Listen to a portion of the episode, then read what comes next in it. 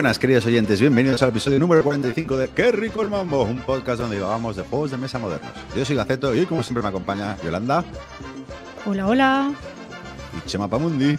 Hola, ¿qué tal? Bueno, programa 45 muy especial porque estamos a cinco días de que se celebre la feria de ese Spiel 2022. Y seguro que estáis emocionados, sin dormir.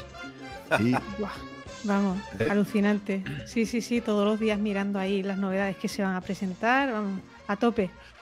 eso es lo que quería oír, eso es lo que quería oír. Ahí, Yo, yo no sé cómo ¿Y era. tú, Chema? ¿Y tú, Chema? Yo no sé cómo era mi vida antes de, de estar dos días al año dedicado a mirar un listado de 1100 juegos para encontrar 10 que me gusten y hacer el cuñado sobre ellos. O sea, decir, oh, esto va a ser la leche, sin tener ni puñetera idea. Una cosa. Mm. Aparte, Bueno, esto eso- se me, se me junta con el cuadro de películas de Sitges y entonces es- tengo eh, co- como si fuera un notario sí, o un contable durante una semana mirando listas de cosas.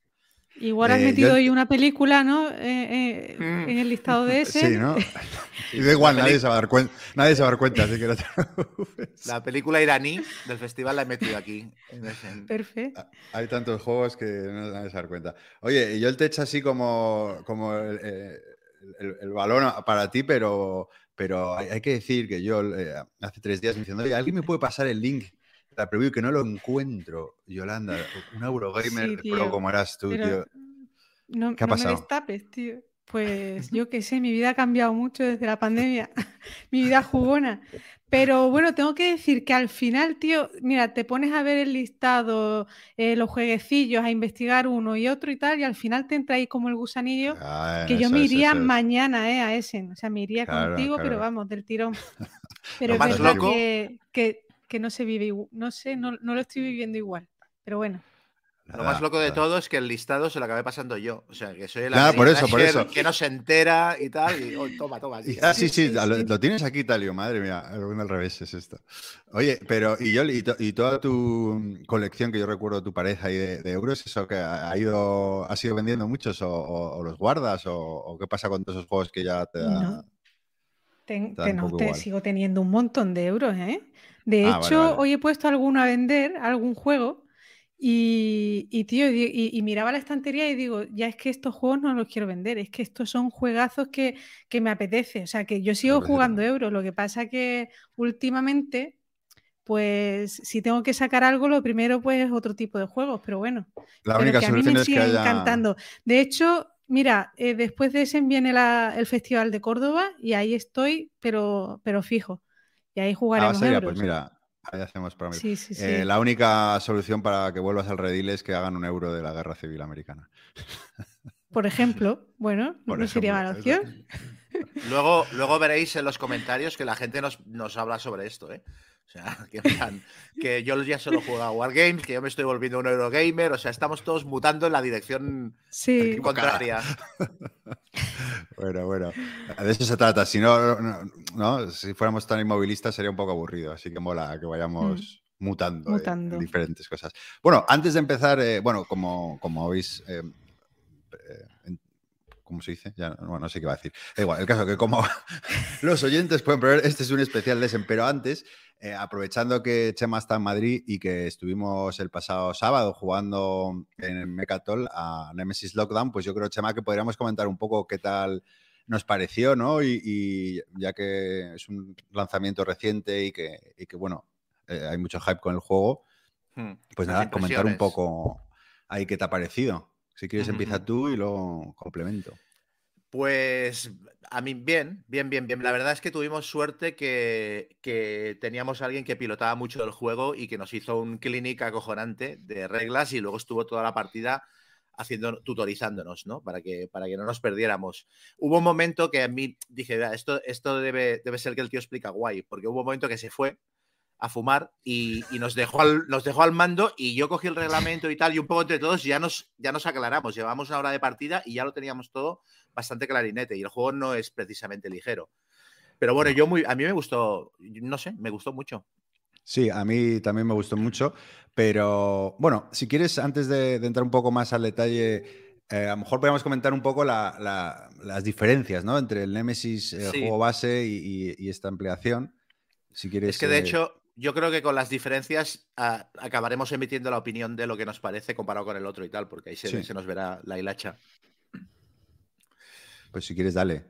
Ah, bueno, em, a ver, mira, para empezar el tema, o sea, yo creo que al final el que se compre, yo creo que los dos juegos no tiene sentido tenerlos en la colección, eh, porque son muy parecidos y que la elección entre uno y otro va a acabar dependiendo del tema, principalmente. O sea, si te gusta más Alien y Aliens, elegirás el primero, la nave espacial y los bichos y tal.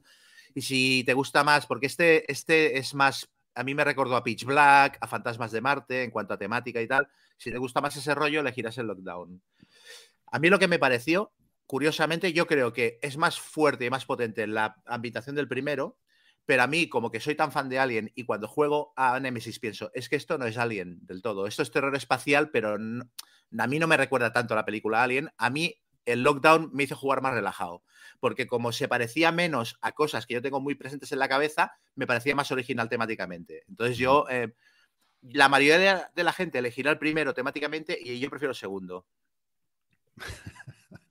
Eh, yo, eh, a, ver, yo es que mira, has dicho un punto muy importante. El juego, el juego era mío, vamos, lo llevé y ya está en hilo de venta.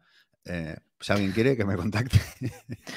pero no, por una sencilla razón. Ah, no, a mí me encanta el Nemesis, pero pero justo lo has explicado muy bien. Has dicho que estaba Carlos Espósito, que nos explicó el juego maravillosamente bien y tutorizando la partida. Y el problema es ese que, para mí, ¿eh? Eh, que, muchísima gente que conozco jugona lo tiene, entonces lo voy a poder jugar cuando quiera. Y yo me lo había comprado para jugarlo con mis amigos de toda la vida que no son tan jugones. Pero claro, me veo yo en el papel de Carlos Espósito tutorizando, explicando cada detalle no, no, no, no. Y claro, y yo estoy emocionado. Además, les llevo a mis amigos diciendo, oye, que me llega el Nemesis Lockdown, vais a flipar, os va a flipar. Y además son, son más, les gusta mucho más así un poco el, sci-fi, el terror y tal camino. Y, y, claro, ahora no sé qué voy a hacer porque... porque es, que en ese sentido es, peor que el primero, quiero decir, es, yo creo que tiene, tiene tres, dos o tres capas más de, de, profundidad y de cosas, partes móviles que tienes que controlar. Por eso, yo como que se me olvidan todos los detalles pequeños, imagínate en este. Puede mm. ser la muerte en vida, aparte que tiene una P que te mueres, imagínate ya la partida se puede a seis horas, así que no, no, no, lo, no lo voy a sacar. Pero bueno, eh, este por, sí, Es, perdón, Nemesis Lockdown y el otro, ¿cuál, ¿cuál era? ¿Cómo se llamaba? Nemesis. Nemesis. Nemesis. solo. Sí. ¿Tú no lo has jugado yo? Mm. ¿Qué va? Nada. Pues está muy guay, ¿eh? Ninguno de los dos. El otro, quizá, por lo que estuve viendo y tal, es más ligero, ¿no? Que, este. Bastante más ligero de reglas. Bueno, no, un poquito más ligero. O sea, en un 90% son el mismo juego. El 10% es que este es, cambia cosas para diferenciarse y lo hace un poquito más complejo. ¿Pero y qué son? ¿De la misma editorial o...? Sí, sí, sí. Sí, sí, sí. Eso, ¿Y por qué han hecho, dos juegos tan parecidos y tan... A ver, un bueno, a ver. de tiempo tan reducido? Bueno, para, seguir ordeñando las vacas. Claro, o sea, hicieron un segundo Kickstarter con este y se forraron. bueno, bueno, si quiere. Eh, este juego podría ser perfectamente una expansión del otro, ¿eh? o sea, si hubieran querido. Sí, bueno, de hecho, podríamos un poco mencionar así las diferencias, a, grosso modo. Una, por ejemplo, los eh, personajes del Lockdown son nuevos, o sea, son diferentes personajes que tienen diferentes. Bueno, todos los personajes tienen algo que se le da mejor, ¿no? Y la verdad que yo no le. Claro, es una primera partida. Este juego, pues sí, cuando según vas viendo las partidas, viendo las sinergias de los personajes, pues se irá ganando. Así a priori, que yo he jugado más veces al Nemesis base, me parecían más divertidos los, los. o los tuve más en cuenta los del base, pero como digo, con una partida es difícil de juzgar. Mm, sí. Sí, ¿no? Sí. Luego, el tema de la energía, ¿no? Que, eh, hay, como tres, em, tres estancias, ¿no? Por así decirlo y tienes que, eh, si, la, energía está activada, ¿no? Pues tienes ciertas ventajas, si no, se te va a ir complicando más, eh, más la cosa. Eso es guapo. O sea, el mapa en general, eh, el mapa es distinto. Este, es son tres niveles del complejo, es una base en Marte y y entonces eso, la energía puede estar encendida o apagada en cada nivel. Y, tú puedes manipular para encenderla en el nivel que te interese y tal. Porque como los bichos son como los de la película Pitch Black, depende mucho de la oscuridad. Entonces, en el nivel en el que haya luz, tienden a desaparecer. Y luego, aparte, si hay luz y energía en un nivel, puedes manipular los ordenadores, el ascensor, etcétera. ¿no? Eso le da otro, otra capita de cosas que tienes que hacer que a, mí particularmente me pareció muy chula, pero entiendo que haya gente que diga, es otro nivel de gestión con el que no quiero tener que lidiar. una cosa que no hicimos, que, es, precisamente que has mencionado, es lo de la computadora, ¿no? Que hay algunas salas que tienen una computadora que te permiten si las activas hacer ciertas ventajas, al final no hicimos ninguna, estábamos tan liados con matar bichos. Y lo, de, y lo de la computadora es otra cosa que potencialmente es más chula que en el Nemesis, ¿eh? porque en vez de tener, o sea, la computadora aquí tiene un mazo de cartas, en vez de tener efectos fijos y cada vez que la utilizas o cada vez que pasaba algo, cambias la carta y cada carta del mazo te permite hacer unas acciones distintas. Entonces, a veces... Mm, el ordenador te permite hacer cosas muy tochas, pero no las que quieres hacer, ¿sabes? En plan, quiero manipular las puertas y a lo mejor la carta que hay activa no te permite hacerlo, porque ahí todo está fallando, se supone. Luego mola mucho lo del ascensor también, ¿no? Porque te, eh, bueno, de hecho fue el momento más épico de la partida. Como hemos mencionado, eh, pues, el amigo Calvo Espósito lo explicó eh, y, a la hora estaba muerto. fue maravilloso. sí, esto, fue buenísimo. El que explicó el juego a, los 40 minutos de partida había palmado. Eh, le salió la reina, bueno, tuvo mucha mala suerte y luego un momento que estábamos todos en la misma planta y dijimos, uff, la reina, creo que nos vamos al ascensor. Entonces, todo el turno al ascensor le dejamos solo al pobre hombre y bye bye, típico ¿no? que se van tuvo una combinación de, eventos aleatorios y mala suerte que era, era difícil que se diera. O sea, le salió en un turno mal todo lo que le podía salir mal. Todo lo que podía salir mal salió mal, sí, sí. Pero fue muy gracioso porque el pobre se lo ocurra, está ahí pendiente y, y claro, murió muy pronto. Yo le mm. grabé todo. Bueno, ¿y qué pasa? ¿Que este jugador eh, sale eliminado de la partida y ya no juega más o cómo? Sí, sí, sí te, te puede dar el caso como este, que se junten todos los astros y que, a ver, todos van, lo normal es que haya varios eliminados, pero no tan pronto quizá, ¿no? O sea, se tiene que dar mucha mala suerte y se dio. Pero sí, sí, tú te vas eliminando, claro, de hecho, los objetivos, ¿no? Son muy parecidos a, a los del primero. Tú puedes hacer objetivos un poco, pues, o sea, de buena gente o de mala gente, que es matar a otro o que mueran el resto. Entonces, eh, eh, por ejemplo, el mío era, que todos murieran, ¿no? Entonces, eh, pues intentas hacer cosas para que, para que eso ocurra. Como yo que sé, ah, me voy a ir por aquí. Oye, pero ¿qué eso provoca que salga un monstruo? Bueno, ¿qué se le va a hacer? Hay que hacerlo y tal. Y luego ya huyes tú como puedas y le dejas el otro con el pastel. Y, fue emocionante, pero, pero aquí el amigo Chema jugó muy bien y ganó. Bueno, y tuve una chamba porque, porque al final se reveló el objetivo secreto y, era el que yo necesitaba, que no sabíamos ninguno cuál era. Que esto es otra cosa que ah, cambia respecto al Nemesis y yo creo que está, está mejor a nivel de juego y está peor a nivel temático. O sea, en el Nemesis normal hay, unas, hay unos objetivos que casi todo el mundo tiene, que son activar los motores de la nave o no activarlos y luego trazar una ruta o no trazarla. Y al final de la partida se revela si la ruta en la que has puesto la nave es la necesaria para ganar. Y a veces, pues tú crees que has ganado la partida, pero como la nave se ha ido a, a Tauceti, pues pierdes porque no era, no era, el objetivo que tenías que cumplir. Y aquí lo que han hecho es una especie de objetivo genérico de la partida que lo barajas al principio, lo pones boca abajo y luego a cada jugador se le reparte otro. Entonces el que tú recibes ya sabes que no es el que va a estar en juego.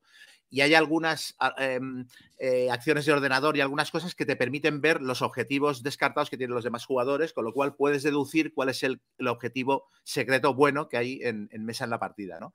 Y y eso mm, para mí mejora lo de la ruta y el motor del Nemesis, pero a nivel temático eh, es más payaso. O sea, hay un objetivo secreto que no sabes por qué está ahí, pero que lo tienes que cumplir para ganar la partida, ¿sabes? Y eso pasa también un poco con, lo de, con la, o sea, la payasada temática del Nemesis de que la gente se despierta en la nave y no sabe dónde están las habitaciones. Allí lo justificaban con que no, es que como estáis en hipersueño, os despertáis y con los gases del hipersueño estáis, estáis desorientados. Pero aquí que es una base en Marte, que se supone que lleva seis meses currando en ella y de repente empieza la partida y yo llevaba a la xenobióloga y no sabía dónde estaba el laboratorio y estuve media partida explorando habitaciones y buscando el laboratorio, esto es ridículo a nivel temático. Claro, pero a nivel, a nivel mecánico o de partida le da mucha emoción, ¿no? Pues el, ir, descubriendo las salitas y demás. Sí. Y a mí lo del doble objetivo eh, tengo em, sensaciones encontradas porque ya me parecía bastante difícil intentar hacer mi objetivo como para encima añadirle uno más. O sea, no me di tiempo en ningún momento a tenerlo en cuenta. Eh, pero bueno, también... vas, vas a piñona por tu objetivo. O sea, es que no te puedes, no, tienes tiempo para nada más. Claro, de hecho, yo, fui a por, mi objetivo y yo, bueno, a ver si hay suerte y el otro cuela. Pero de hecho, el, rollo este de intentar adivinar qué objetivo secreto descartado tiene el otro, no lo hicimos. O sea, usamos el que teníamos para hacer un poco de bluff todos, pero, pero en plan, bueno, me da, es que no tengo tiempo, me da lo mismo. Cuando mm. salga de aquí ya veré si he ganado o perdido. ¿Sabes? Pero bueno, sí, yo creo que resumiendo, eh, también, me, gustó mucho, yo creo que es un muy buen juego.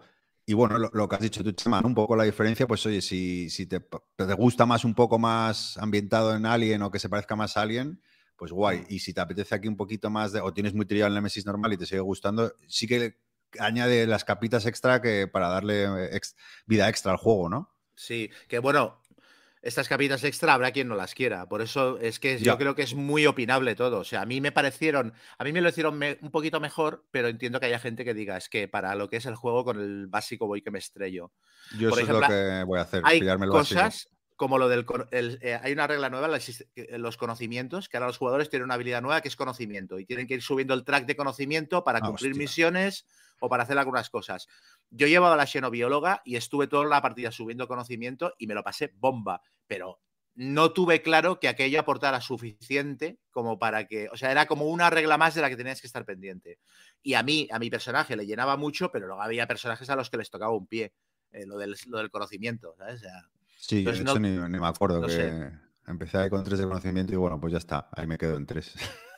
Sí. Pero bueno, hay algunos objetivos que te exigen un mínimo de conocimiento, por ejemplo. Entonces, sí. Eh, Sí, pero claro, si, eres un personaje que lo tiene difícil para ganar conocimiento y te sale un objetivo de esos, estás follado. O sea, no lo tienes muy complicado. Bueno, y luego como elemento interesante también, em, no, que, puedes mezclar los dos juegos, al parecer. Supongo que los personajes y tal, no sé muy bien cómo, pero creo que los personajes y tal, bueno, que oye, para los muy cafeteros que sean muy locos del juego, pues está guay, porque tienes ya un juego infinito. Sí, puedes utilizar las razas alienígenas del Nemesis eh, que salieron tanto las de las expansiones como la del básico, que es muy parecida a la que viene en el básico de aquí. Y luego los personajes también, que los personajes empiezan con conocimiento 3 ya. Si utilizas los del Nemesis normal, porque se supone que los del Nemesis Lockdown son más potentes. Entonces, para compensar, te hacen empezar con conocimiento. Creo que es con conocimiento 3, pero sí. en teoría es, retrocompatible y tal.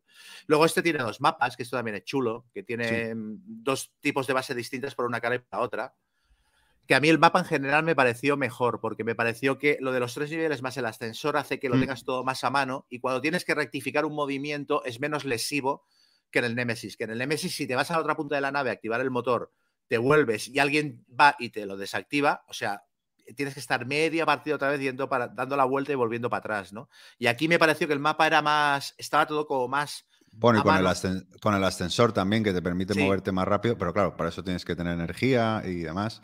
Eh, pero sí, más, dinámico en ese sentido, ¿no? Que, te puedas ahí mover más rápido. Los sistemas de huida que son más versátiles, porque en el Nemesis o te vas en las cápsulas o te quedas en la nave hasta que se acabe la misión. Y aquí te puedes, te puedes pirar con el rover, que es el vehículo de superficie, que es como te eh. fuiste tú. que es como la salida más directa. Te montas en el vehículo y te piras. Pero una vez que alguien se ha pirado con el vehículo, los demás tienen que llamarlo, con lo cual tienes que tener energía en tu nivel y ya es más complicado. También te puedes largar con un traje espacial si lo encuentras.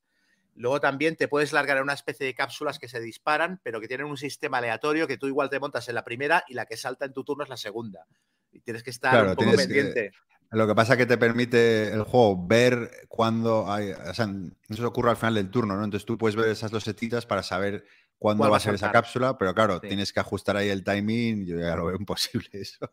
Y luego te puedes también encerrar en, el, en la cámara estanca del, del, complejo y esperar que vengan a rescatarte que eso solo funciona si ninguno de los que se mete en la cámara estanca lleva una larva de alien dentro del cuerpo y si además el complejo no explota, porque si el complejo se va a la mierda, que puede pasar, eh, tú mueres allí dentro eh, hecho un torrezno. Entonces, esto es chulo, que tenga tantos sistemas de, escapada eh, tan versátiles y que puedas a media partida decir, hostia, no llego al rover, me voy a meter en el, en el compartimento estanco o voy a una cápsula a ver si tengo suerte. Esto es divertido. Sí. A mí en general, la verdad que es un juego que me gusta mucho y sobre todo porque a pesar de ser un juego largo y, con miga, eh, o sea, me interesa también lo que están haciendo el resto, ¿no? O sea, saber por dónde va uno, qué está descubriendo, o sea, que lo que ocurre con el resto de jugadores eh, es importante, o sea, me refiero, tienes que, es, bueno estar pendiente de lo que hacen. Te, mantiene, claro, te mantiene enfocado en la partida y tal, y no, no, estás...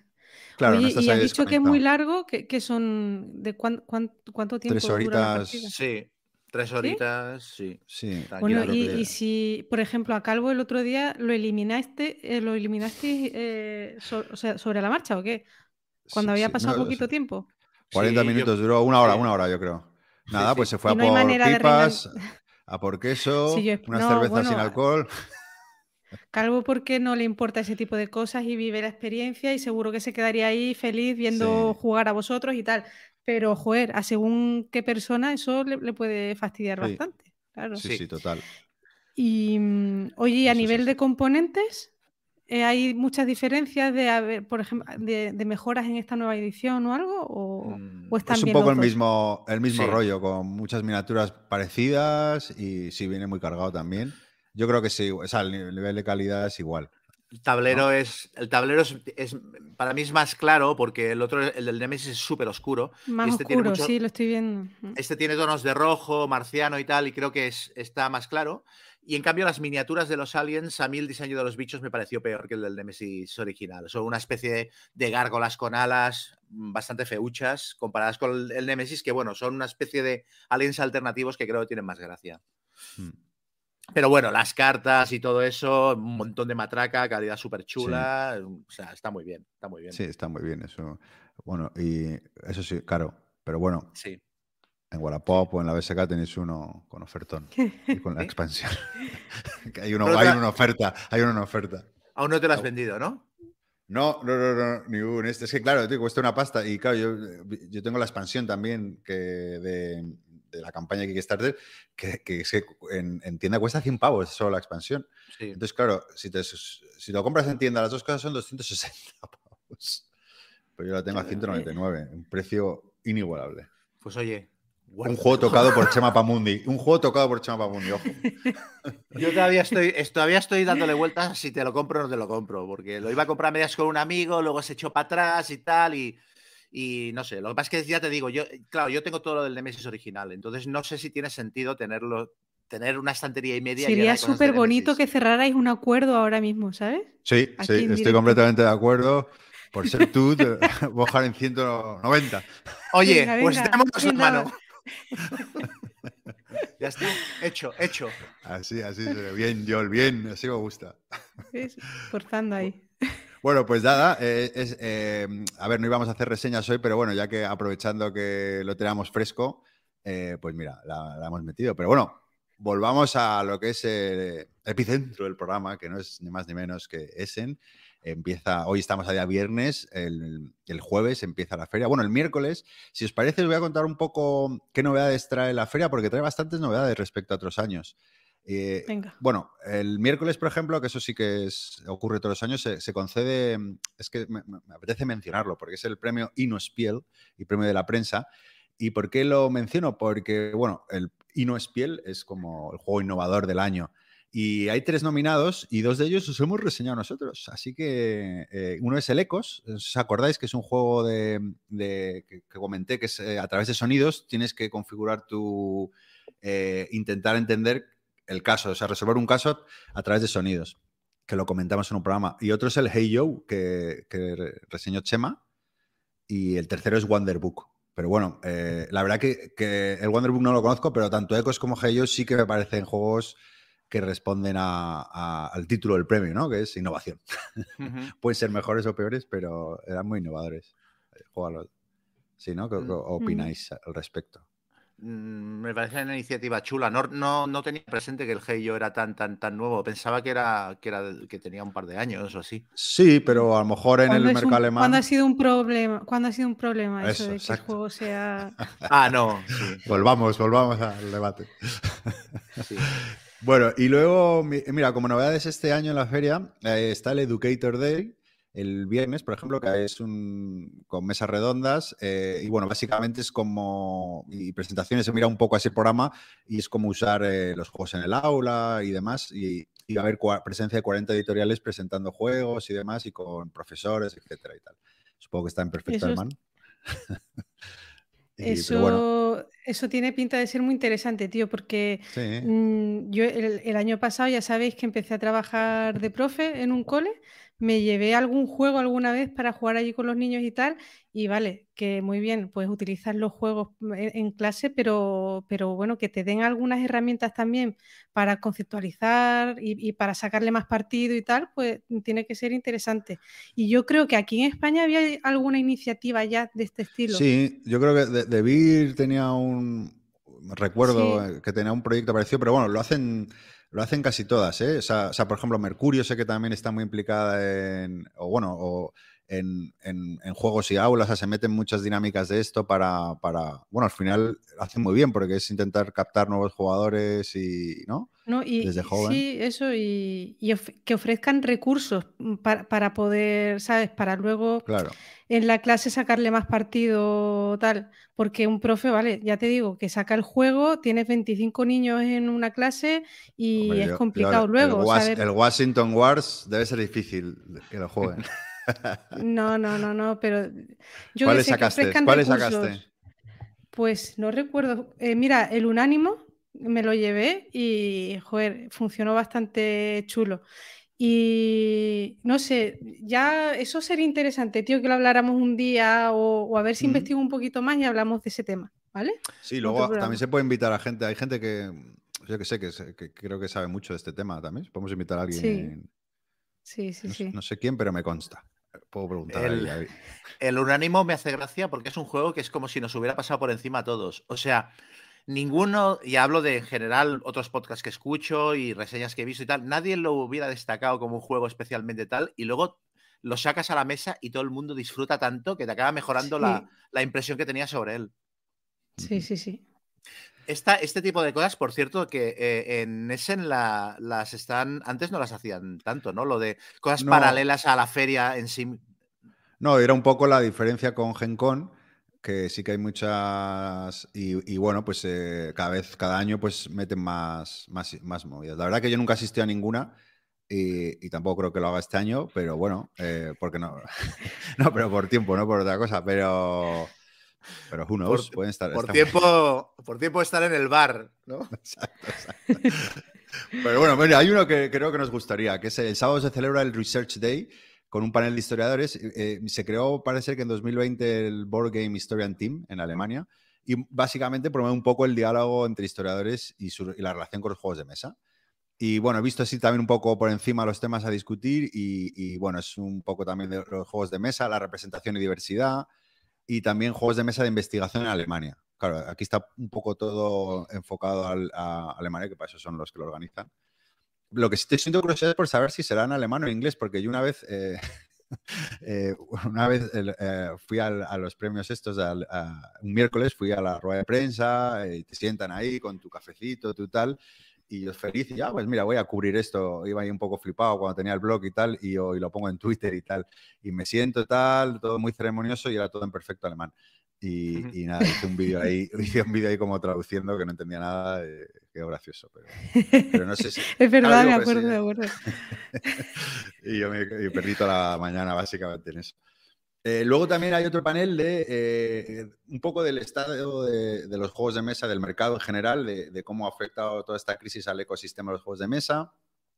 Y bueno, todo el tema que nosotros hemos ya hablado en diversos programas y que seguiremos hablando. Y, pero bueno, en, la nota de prensa había un dato muy interesante, ¿eh? y es que solo en Alemania se generaron el año pasado 650 millones de euros en ventas. Toma ya, ¿eh? Solo en Alemania. O sea que es un, a pesar de la crisis, yo creo que es un sector que, pues, sobre todo en Alemania, que se mueve. Que se mueve. bueno, Alemania siempre ha sido súper robusto. Sí. Mm. Y, nada, mira, aquí anoté un poco los temas así, los paneles, las discusiones que iban a haber, pues el impacto global de la crisis eh, en el mercado, las consecuencias del aumento de materiales, la cadena de suministro. Eh, bueno, si se va a seguir eh, produciendo en China, muy interesante. bueno, si, puede ser, o sea, si las editoriales son creíbles cuando cuando publican una, fecha de publicación y producción, que se lo digan a Mr. President. y, bueno, todo, este tipo de cosas, ¿no? Puede, estar interesante, que al final lo hablamos mucho, lo comentamos mucho en los podcasts, ¿no? Pues Mira, en, Alemania eh, este año que no, este invierno que no van a tener gas para calentarse. Luego pues, tienen la ventaja que pueden usar los propios juegos, ¿no? Para hacer una hoguerita al final, según y cómo. Y, mira, los 650 millones de euros mejor invertidos. Exacto. Y bueno, ya por último, eh, eh, ¿qué es lo que más me gusta? Por eso lo juego al final. Pues has creado una especie de Hall of Fame que se llama el European Game Collectors Guild y bueno, básicamente se rinde homenaje a, cinco diseñadores, eh, todos alemanes. Uno es Alex Randolph, que es el diseñador de código 777 y de Ricochet Robots, yo creo que sonará más. El código 77 me lo mandó un oyente nuestro al hablar de juegos de deducción, majísimo. Y luego también a Reinhold Whitney, que es el diseñador de Rapa, Nui, pero poco más. La verdad que estuve mirando juegos y no me sonaba mucho. Yo creo que es más un, diseñador ochentero que, que otra cosa. Wolfgang Kramer, eh, que todos conocemos y bien merecido, Klaus Teber de Catán y, Reiner Niza, como no. Pues ellos son los cinco diseñadores alemanes que entran al European Game Collectors Guild. Y la verdad que si, puedo, sí que me, pasaré a, visitar eso porque mm, ya os conté, siempre conté esa anécdota de un año que fui a Essen y de repente me encuentro al pobre abuelo Kramer solo en un stand. Con la bata puesta. Con la bata puesta, con sus 70, 80 años que tiene el pobre, me dio una pena.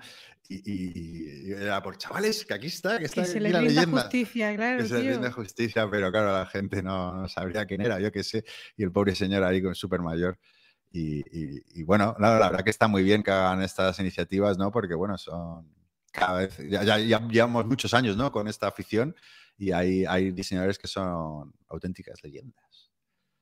Pues y, nada, un poco más, eh, poco más, solo también que hay una app que publica Spiel, un poco para orientarse y saber dónde están las editoriales y demás. Y esas son un poco las, novedades. Pero bueno, lo que sí que quería remarcar un poco que sí que yo noto la vibración ¿no? de las grandes, las grandes ferias, ¿no? O sea, me refiero, digamos, dos años que ha sido digital, que ha sido un coñazo, y la del año pasado, que yo fui, fue bastante bastante, sí, un poco triste porque había pocos juegos y un día y ya estabas más aburrido, ya no sabías ni qué mirar. Y así que nada, la, verdad que, bueno, como ha dicho Chema, 1200 juegos en la lista, según la nota de prensa, porque no se publican todos en la lista, eh, va a haber hasta 1600 juegos, o sea que es una auténtica locura.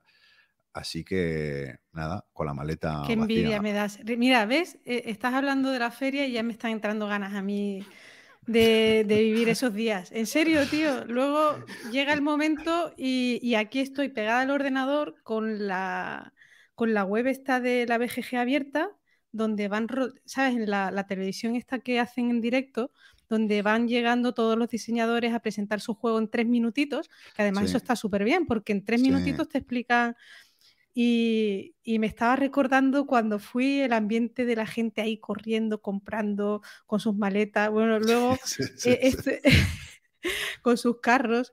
Eh, luego, eh, el, esto que, que, se hacía Gonzalo en la BGG, que tú ponías tu juego a la venta y quedabas con la persona allí era como un eh, patio y, te veías la gente con un cartel, ¿sabes? Como zombies, como zombies ahí. Eh, circulando con un cartel con su nombre. Una más trade gigante. Para, buscarse, sí, sí, y intercambiar juegos, comprar, vender. Eso, lo, año... me, pareció súper curioso también. Es genial eso. Pero eso, el año pasado que fui con dos amigos y un amigo tenía no sé cuántos juegos para cambiar, intercambiar. Y, te mueres de la risa. Correr que queda a las tres con un pavo que lleva una sobra naranja y de repente ves a 1500 personas como zombies dando vueltas intentando reconocerse. Y lo, bueno es que se encuentran muchas joyas, ¿eh? Hay cosas ahí que, cosas que ya han dejado de publicarse, mm. está muy bien este. La verdad que, que sí es un planazo, incluso si no compras, ¿sabes? Es que es muy divertido porque hay mucha gente que conoces y, nada, estoy, eh, me han escrito ahí eh, reseñadores americanos que, que, se van a pasar ahí. Eh, creo que va el de Dice Tower, eh, eh joder, eh, el Calvito, que se me ha olvidado. Sí, sí, García, creo que quería ahí echar un vistazo a los juegos.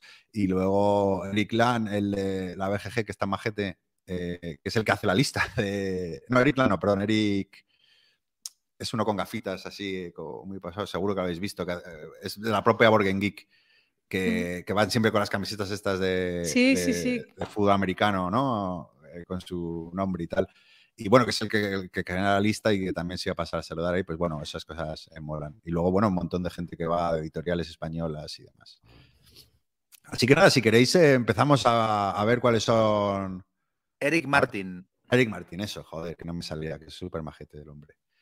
Y, y si queréis, pues nada, eh, bueno, no sé si queréis comentar eh, cómo, cómo lo vais a ir vosotros o si tenéis, os vais a sentar, el, vais a estar atentos a las redes. Mira, Yo, sí- lo yo voy- sí, ¿eh? yo, per- perdón, No, yo no, tío, seguramente sí eh, esté en, en casa eh, y, y me ponga la BGG. Y, y- y, bueno, como he hecho otros años, lo que hago es ver el, el panel de, de lo que van a presentar ese día y entrar más o menos a la hora y, y ver los directos que explican los diseñadores o Y cualquier responsable de la sea. editorial o lo que sea. En tres minutos presenta su juego, te enteras bastante así por encima de, de lo que es y tal, y, y- y es divertido. O sea, yo me pongo aquí con casi con las palomitas a, a ver eso- esos vídeos. Yo lo voy a vivir durante los próximos 90 minutos de programa. Este va a ser el alcance de mi, de mi implicación con, con, con ese. Bueno, De- y, y de el- hecho, y- y los próximos estaré- 20 programas. Sí, eso también. Sí, la- todas las- sí, exacto. Es como pas- cuando pasas una gripe, las secuelas. No, es que aparte yo estaré, yo estaré viendo Halloween Ends y, y Megalomaniac y las películas de Sitges. Yo estaré en pleno festival de Sitges cuando empiece, cuando empiece ese. Bueno, pues también nos harás ahí. Ahora que tenemos una nueva sección, puedes Exacto. hacer ahí, aprovechar y meter ahí alguna peli de terror y algún juego.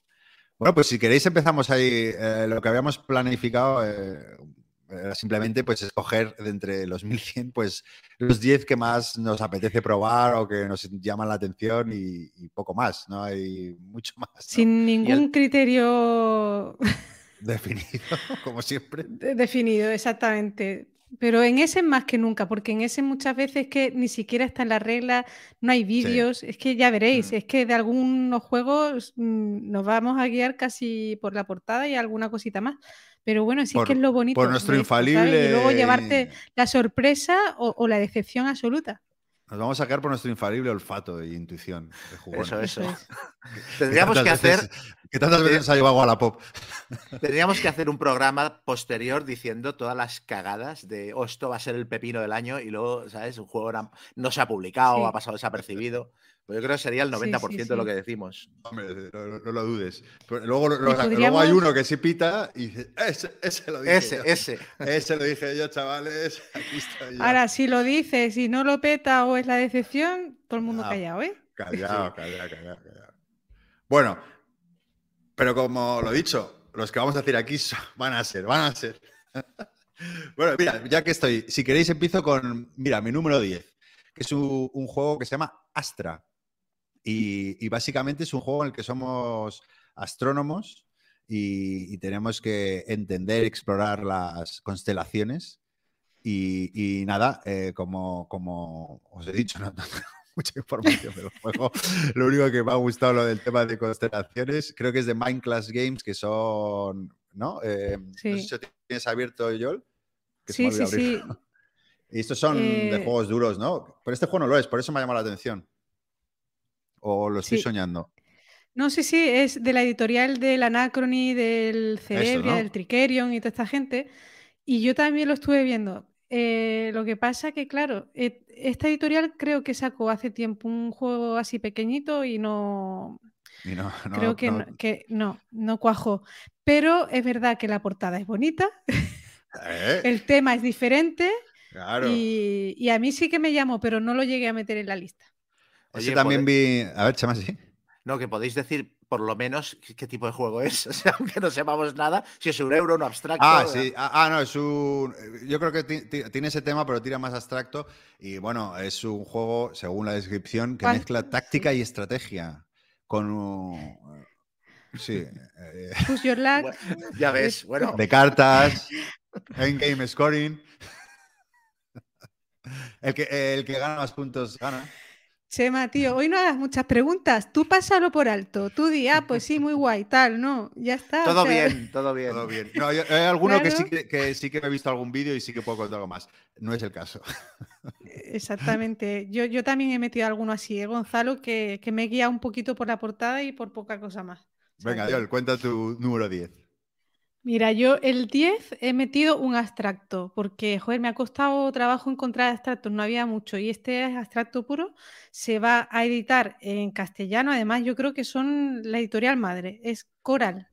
Eh, no sé si lo habéis visto, es de un asiático. O, lo va a lanzar, sí, y, y me recordó un poco a Pueblo, que es otro juego que se reedita este año así con piezas 3D en forma de, L, pero bueno, como los dos palos del mismo tamaño.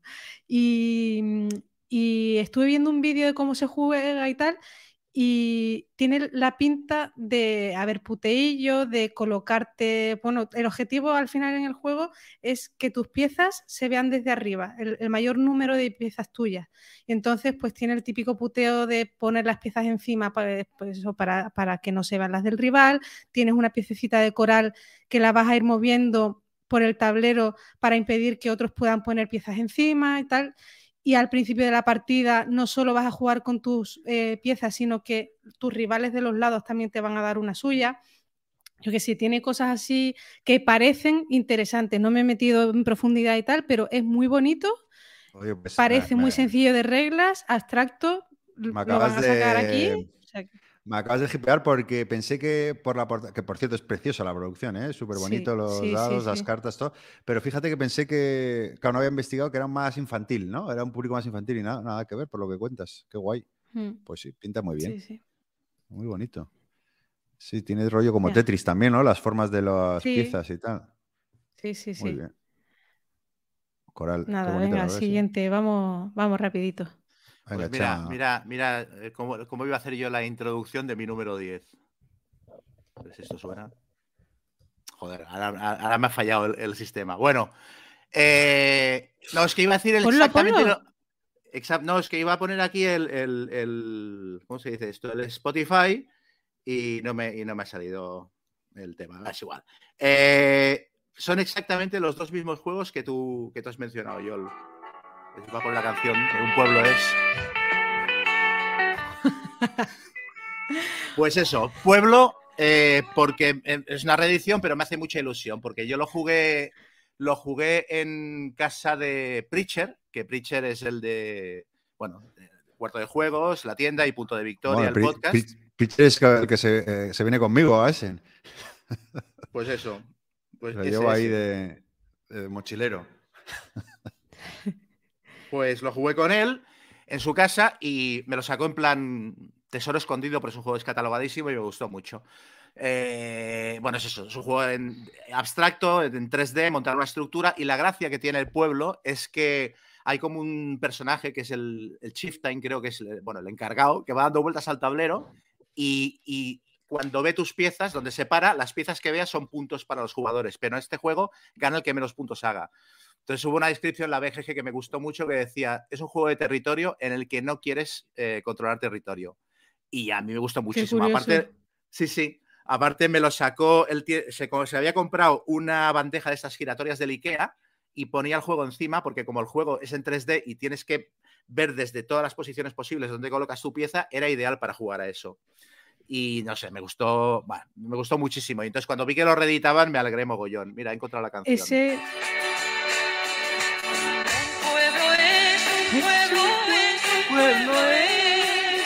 Qué bueno. pues, ¿qué te iba a decir? Este juego ahora mismo creo que está en GameFound. Y me ha alegrado mucho de que lo rediten a tan buen precio. Creo que está a 35 o 40 euros. Y, esto se estaba, como estaba descatalogado en Wallapop, o sea, lo encontrabas a lo mejor a 60 euros y tal. Y me ha alegrado mucho que, que lo rediten que la estética la han cuidado muchísimo y es muy bonita. Piezas y de madera. Precio buenísimo, tío. Piezas de madera, que es muy chulo. Y eh, Pueblo me hizo acordarme de Coral, porque yo Coral lo he jugado. Coral lo jugué en la fiesta de dos tomatoes, tenían el proto y hice partida. Y me gustó muchísimo, a pesar de que estuve cada turno preguntándole a Rosa de dos tomatoes dónde puedo poner la pieza. Porque me liaba con lo de, o sea, solo la puedes poner alrededor de tu, de tu marcador de Coral. Y entonces iba loco con aquello. Pero el juego me pareció muy guapo y me pareció muy original el rollo de que tú montas la estructura de Coral colocando piezas tuyas y los demás jugadores y tal, y al final solo puntúan las que se ven desde arriba, las que ven la luz del sol, ¿no? Esto me pareció súper chulo. Es muy sencillito. en realidad son dos reglas. Si buscas un tutorial en YouTube de cómo se juega, en tres minutos te lo mm. explican. Eh, pero tiene, mucha, tiene mucha chicha. Oye, pues lo que has dicho de la bandeja de quesos de Ikea para jugar este tipo de abstractos me ha encantado. ¿eh? Eso deberían de ponerlo como addon en el Game yo, yo llegué a Barcelona después de jugar con Pritchard, llegué a Barcelona y tal, no pasé ni por casa, me pasé por el Ikea, me compré la bandeja pensando, algún día tendré pueblo en mi casa y la bandeja ya la tengo. Y si sí está ahí en la pues estantería. Juro que me la voy a comprar. Sí, Me ha encantado. Muy bien. Bueno, yo en el número 9, eh, y haciendo honor a la feria a la que vamos, un euro, eh, que es Woodcraft, que es eh, del autor de Praga, que el año pasado fue uno de los. Vladimir Suchi, vamos, que es el autor, que fue uno de los. Bueno, uno de los euros que más petó hace dos años, no me acuerdo. Y también es el diseñador de Underwater Cities. Y, bueno, a mí Praga me gustó bastante, así que este he visto que tiene gestión de dados, que todos los euros con gestión de dados me llaman siempre la atención. Y, bueno, básicamente va eso, que como típico euro, que somos eh, habitantes de un bosque con talleres de madera y, tenemos que, pues eso, ser los mejores talladores de, árboles. Y, bueno, eh, eso, recoger madera, elaborar productos que, haya, que demanden y un poco de eso va. Pero bueno, tiene, y además creo que está anunciado por Arrakis Games en español. Así que no sé si me lo traeré o esperaré a que lo publique en español, pero bueno, no sé si también tiene mucho texto, ¿no?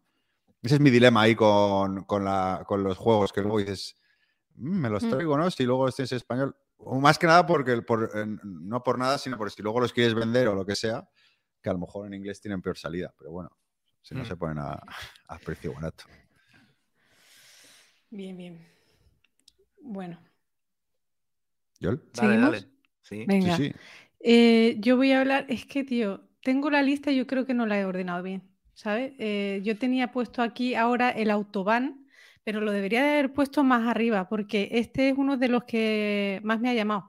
Eh, no sé si lo habéis mm, visto, es un juego, a ver, lo tengo por aquí un momentito, que cojo la ficha. Em, de Fabio Lopiano y Nestore Mangone. Fabio Lopiano es un, diseñador de juegos que me gusta bastante, que es, eh, hizo Calimala en su día. Ah, luego ha hecho otros que no me han gustado tanto, pero bueno, Calimala me gustó mucho y este trata de reconstruir y desarrollar, desarrollar el entramado de autovías de, Alemania. ¿vale? Se jugará durante tres eras, que abarcan desde el fin de la Segunda Guerra Mundial hasta la actualidad. Y es un juego, eh, bueno, un típico euro así medio, tienes que ir jugando cartas, con esas cartas vas a hacer acciones. ¿Y qué acciones puedes hacer?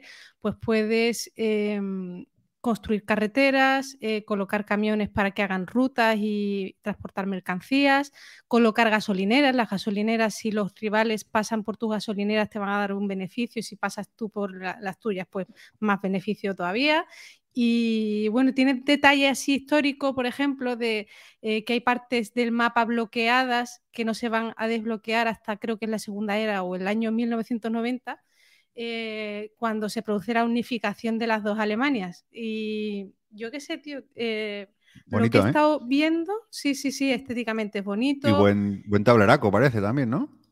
Sí, sí, sí, sí. Y bueno, es un tema así, pues, que me ha resultado original. Bueno, a lo mejor no es súper original, pero bueno, que en general. Muy euro, muy euro, muy alemán. Eh, sí, sí, sí, sí, pero con el toquecillo ahí de, este tío que, yo creo que puede ser interesante. Pues mira, este no lo tenía al radar. Autobahn. Muy bien, Chema. Pues yo en el puesto número 9 he puesto un juego que eh, va a haber en Essen eh, su tercera edición, pero creo que solo va a estar en formato de prototipo, porque vi en Borgen Geek eh, comentarios de hace no demasiado en, los que la editorial y los diseñadores del juego pedían a los fans, en plan, ¿qué os gustaría ver en una nueva edición del juego? Se, se va a llamar Reawakened la nueva edición, y tienen intención de que sea la, definitiva, es la tercera edición del juego. El juego se llama Ancient Terrible Things y es un juego de push your luck de dados, rollo Yahtzee, que posiblemente no sea el mejor en su género, pero es el que yo tengo y es el que saco a mesa cuando quiero jugar un juego de este tipo y funciona muy bien. Em, siempre me parecía un pelín largo y espero que esto lo corrijan, pero vamos, dicho esto, lo tengo todo. Tengo mm, la segunda edición con la expansión e incluso me metí en un Kickstarter que lo que te daba básicamente eran unas cartitas extra y unos dados. Se juega con dados de 6 eh, unos dados que tenían calabritas en lugar de números, por la pijada de tenerlos. A mí me gusta mucho. Es un juego de exploradores que van por un río y se van enfrentando a peligros y consiguiendo objetos y reliquias y tal. Y entonces es el típico juego de eso, tiras los dados, a ver cuántos me quedo, me arriesgo a una siguiente tirada para conseguir el mejor resultado posible. Y lo chulo que tiene es que eh, en el río te vas encontrando peligros y, cada jugador por orden de iniciativa elige contra qué peligro se enfrenta. Entonces, claro, le vas dejando a los jugadores que van detrás tuyo los peligros más tochos, ¿no? Y cada vez em, los, que, los que se quedan más atrás en la iniciativa se tienen que enfrentar a, tiradas más complicadas de sacar. Es muy, es muy divertido. Tiene es una temática así medio tuluniana y tal. Y entonces, pues me hace gracia que hagan una edición revisada, revisada, porque esta sería la tercera, en la que metan cosas de la expansión que yo creo que hubieran sido necesarias en el básico y, y corrijan un poquito la duración y alguna cosita más. La, gente se está diciendo, meted más cartas de evento, sabes que haya más variabilidad y más asimetría entre los personajes y tal. Entonces les puede quedar una cosa muy cuca. Oye, ¿y, esa torre que, se ve en 3D? ¿Torre en 3D? Sí, es Ancient Terrible Things, ¿no? Sí. Pero no hay pues, fotos de... Sí que hay fotos. ah, debe ser el de las ediciones a lo mejor anteriores, ¿no? Hostia, ¿dónde ves la torre? Porque es que es un juego de cartas, básicamente. ah, esta torre. No, pero esto es una torre que se ha comprado alguien para tirar los dados. Es una torre de dados con forma de barco, ¿no? Esto se ha hecho... ya tenías a Yol, ya tenías a Yol dentro en el bolsillo, sí, además la foto sale como si le hubieran metido una luz dentro, ¿le? Y, digo, joder, qué, pinta más chula, ¿sabes? El tablero, pero es que la torre no, no, parece que sea de alguien que se la haya comprado aparte, parece integrada en el juego. Mm, vamos, a mí esto me Te lo he puesto en el chat, Chema. Ya, pero se me abre la descripción del juego, no se me abre la imagen. Pero pincha la imagen, dale a imágenes. Images. Images, voy. A ver. No, si en imágenes estoy. Pero ¿cuál de ellas es? Es que hay 136.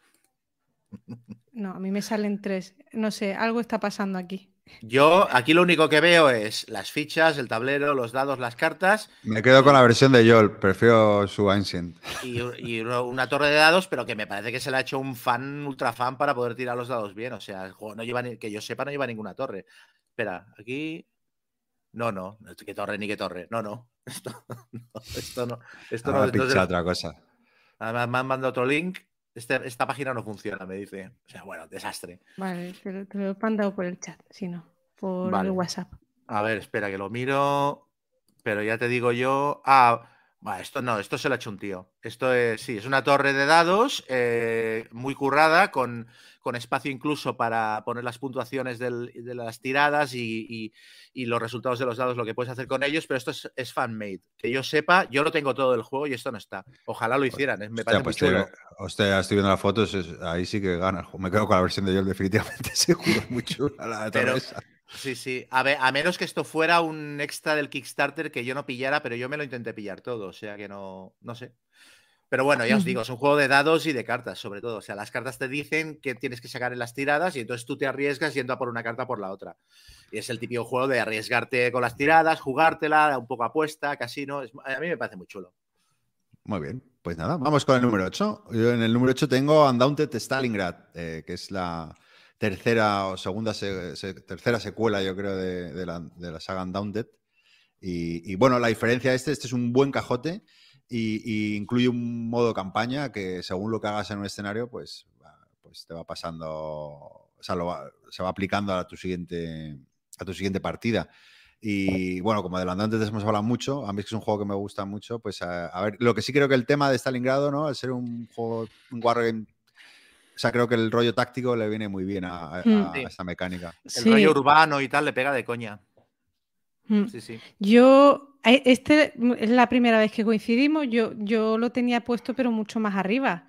Tío, eh, me, ha, sorprendido que lo tengas aquí en el, en el octavo, ¿no? Ah, bueno, pero como, ¿sabes por qué? Porque como, bueno, como no es, o sea, al final es una secuela de un juego que ya, o sea, no me, genera, o sea, me, apetece todo tenerlo, pero no tantísimo hype como algo nuevo, ¿no? Yo lo he, lo he, estado mirando un poquito y al parecer, bueno, es exactamente el mismo juego, no es que vayan a meter muchísimas más reglas, lo que pasa es que viene muchísimo contenido, yo lo apunté por aquí y, son 375 cartas, 129 losetas, 150 nuevas misiones, 150, o sea, yo tengo el orgullo de haberme pasado el, el, Andante Normandy, ese lo jugué la campaña completa, de las poquitas campañas que... Sí, sí, sí, son 12.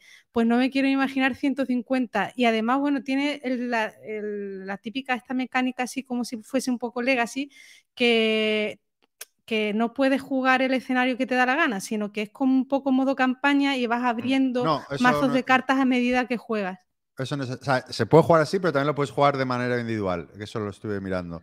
Porque me echa un poco para atrás. Eh, o sea, las dos formas, vamos. O sea, que está guay, porque si quieres. vale, sí, porque en el libro de reglas me lo descargué el otro día y decía: mm. deja de hablar, eh, deja de leer eh, en este punto, si no quieres tragarte spoiler y tal, porque habrá mecánicas que revelaremos a medida que vayas avanzando en el juego. Entonces eso me gustó tela. O sea, este juego es un sí, pero vamos, seguro. También, eh, lo único que también, como viene tan cargadito, eh, ah, una, cosa muy guay del andante era el precio, ¿no? Pero este ahora es un poquito más mm. caro, va a ser más carito. Creo que son 90 lereles, pero bueno, yo ahí estoy dentrísimo también. Yo también lo tenía. ¿Cuánto has dicho? 90. Ah, bueno. Yo también lo tenía en el puesto, sí, también en el puesto 6, pero es curioso porque yo tenía más arriba que Gonzalo, pero tengo críticas parecidas que hacerle, que es una tercera reimplementación del mismo juego, con lo cual ya tengo dos y mi interés baja un poco. Eh, posiblemente de los tres sea el, que, el tema que más me interesa, pero luego también hay cosas como que por lo que dicen, la experiencia full es jugar la campaña porque eso, hay mm. abres cartitas y, se han currado mucho, entonces yo no sé si tendré la entrega suficiente como para jugar la campaña entera. Y luego también eh, vi un diario de diseño de los diseñadores en los que respondían a preguntas de, de los fans y decían que no iba a tener sistema multijugador ni sistema solitario porque ellos habían querido hacer una experiencia específica y perfecta para dos jugadores. Y me parece normal y me parece loable, porque además es un juego que seguramente tendrá eso, más partes móviles que los otros y será más complejo. Pero por otro lado, a mí sí que me ha tirado un poco para atrás, porque un juego tan grande me imaginaba jugando a cuatro manos y me hubiera parecido muy chulo que lo tuviera. Y un solitario, un sistema solitario, creo que estos juegos hoy en día no es que sea imprescindible que lo tengan, pero me parece que es un elemento de venta súper importante, que lo puedas jugar tú solo. Y que este no lo tenga, mm, no sé, ya, pero mira, eh, o sea, al final, o sea, te entiendo desde el punto de vista comercial, pero desde el punto de vista diseñador, eh, es que hablando, mira, tuve la suerte de hablar hace poco con Matías Kramer y hablando de un juego en concreto, decía, no, mira, y si modo solitario no va a haber. Mm. y yo, ah, dice, no, es que yo diseño el juego, el juego lo he concebido para, para jugarlo a dos, ¿sabes? Entonces no. Mm. si, Eso. Eso es honesto. O sea, que muchas veces las editoriales, eh, por cojones, te meten el modo solitario. Porque va a vender más, eh, indiscutiblemente, pero es que muchas veces lo juegas y te estás dando cuenta de que no, que es que esto no. Otros sí, ¿eh? No, no es que todos pero me parece bien que si han decidido y lo concibieron de esta manera para dos jugadores y que la experiencia sea dos, pues que ahora porque se haya convertido en un pedazo de éxito de ventas, pues no hagan nada artificioso para, convertir el juego en algo que no es.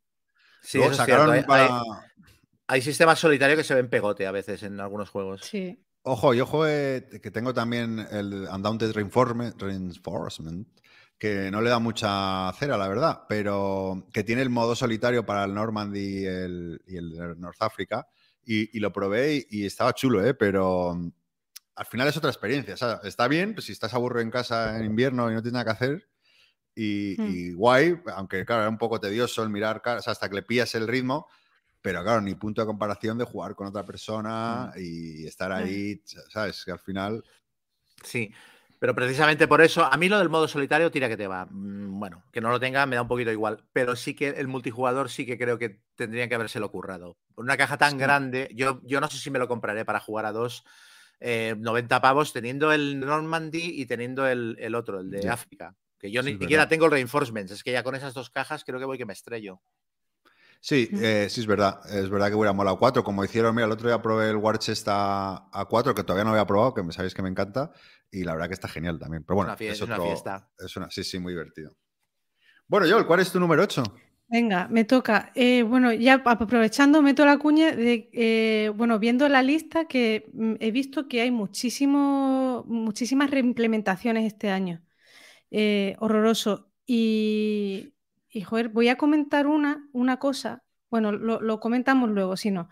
mi número 8 es un juego de... Mm, ay, ¿cómo se, me ha ido el nombre de este? De Richard Brice, el Kingdoms Dragon.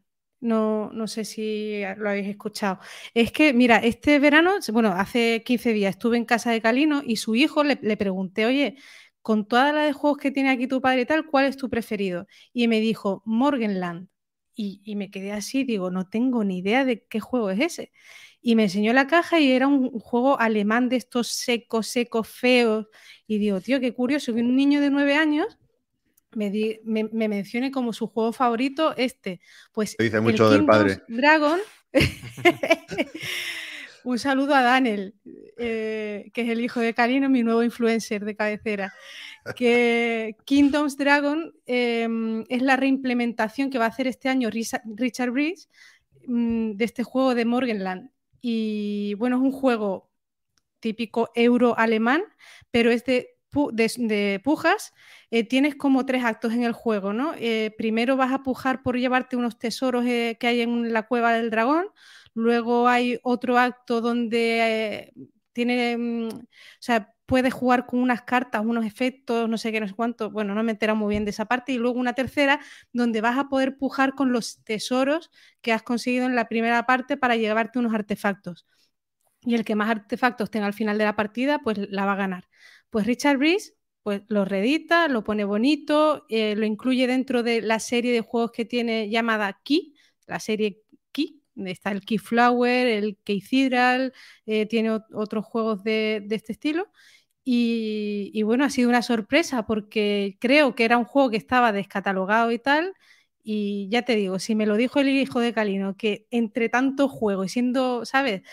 me dijera este, pues me llamó la atención y yo creo que, como mínimo quiero probarlo. Joder, tronca, hasta que, hasta que has dicho lo de la serie aquí, llevaba una hora buscando el juego. Eh, a ver cómo se. No lo he encontrado. Kingdom. ¿Kingdom o Kingdom? Kingdom, es Kingdom, claro. Perdón. Claro, es verdad, es verdad, es verdad, perdón. Yo también iba loco, estaba buscando Kingdom, Dragons, no me salía. Vale, Kingdom Dragons, vale, vale, vale. Pues esto tiene muy buena pinta, ¿eh? Esto tiene muy buena pinta. Porque es euro, pero es de lo que a mí me gusta. Euro con, tema molón y.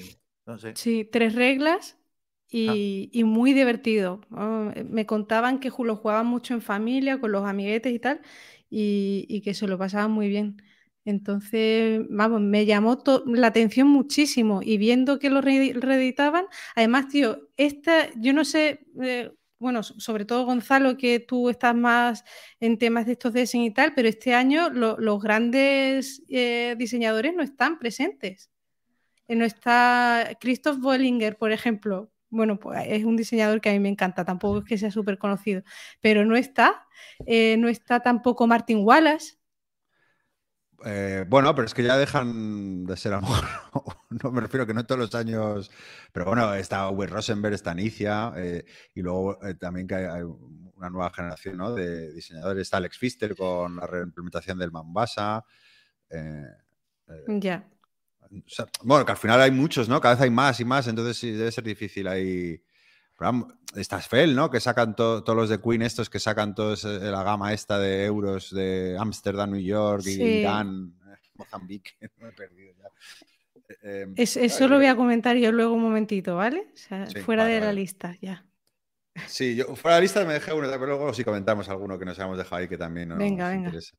Venga, Chema, vamos a darle vida a esto. Eh, bueno, pues yo, un juego que me da la sensación de que ya lo comenté en el programa del año pasado sobre Essen, que es, el, es un em, juego euro enorme de estos que ocupan mesa por un tubo y que la partida debe durar mil horas, que se llama Endless Winter Paleo Americans que es un, Ah, es un juego en el que llevas una tribu, eh, em, eso, los albores de la humanidad, y entonces pues tienes que gestionar la tribu, cazar, alimentarla, eh, mejorarla tecnológicamente y tal, y tiene mezcla, colocación de trabajadores, deck building, y la, yo he descubierto que la mezcla de colocación de trabajadores y construcción de mazo, cuando está bien hecha, me parece súper atractiva. Y este juego, aparte, lo, lo- lo ilustra Miko, el de, el del- el de los reinos del, del oeste y tal, que me gusta mucho. Es verdad que es un ilustrador que acaba, todo lo que acaba, haci- a- acaba pareciendo igual, todo lo que hace acaba pareciendo igual, pero en este juego creo que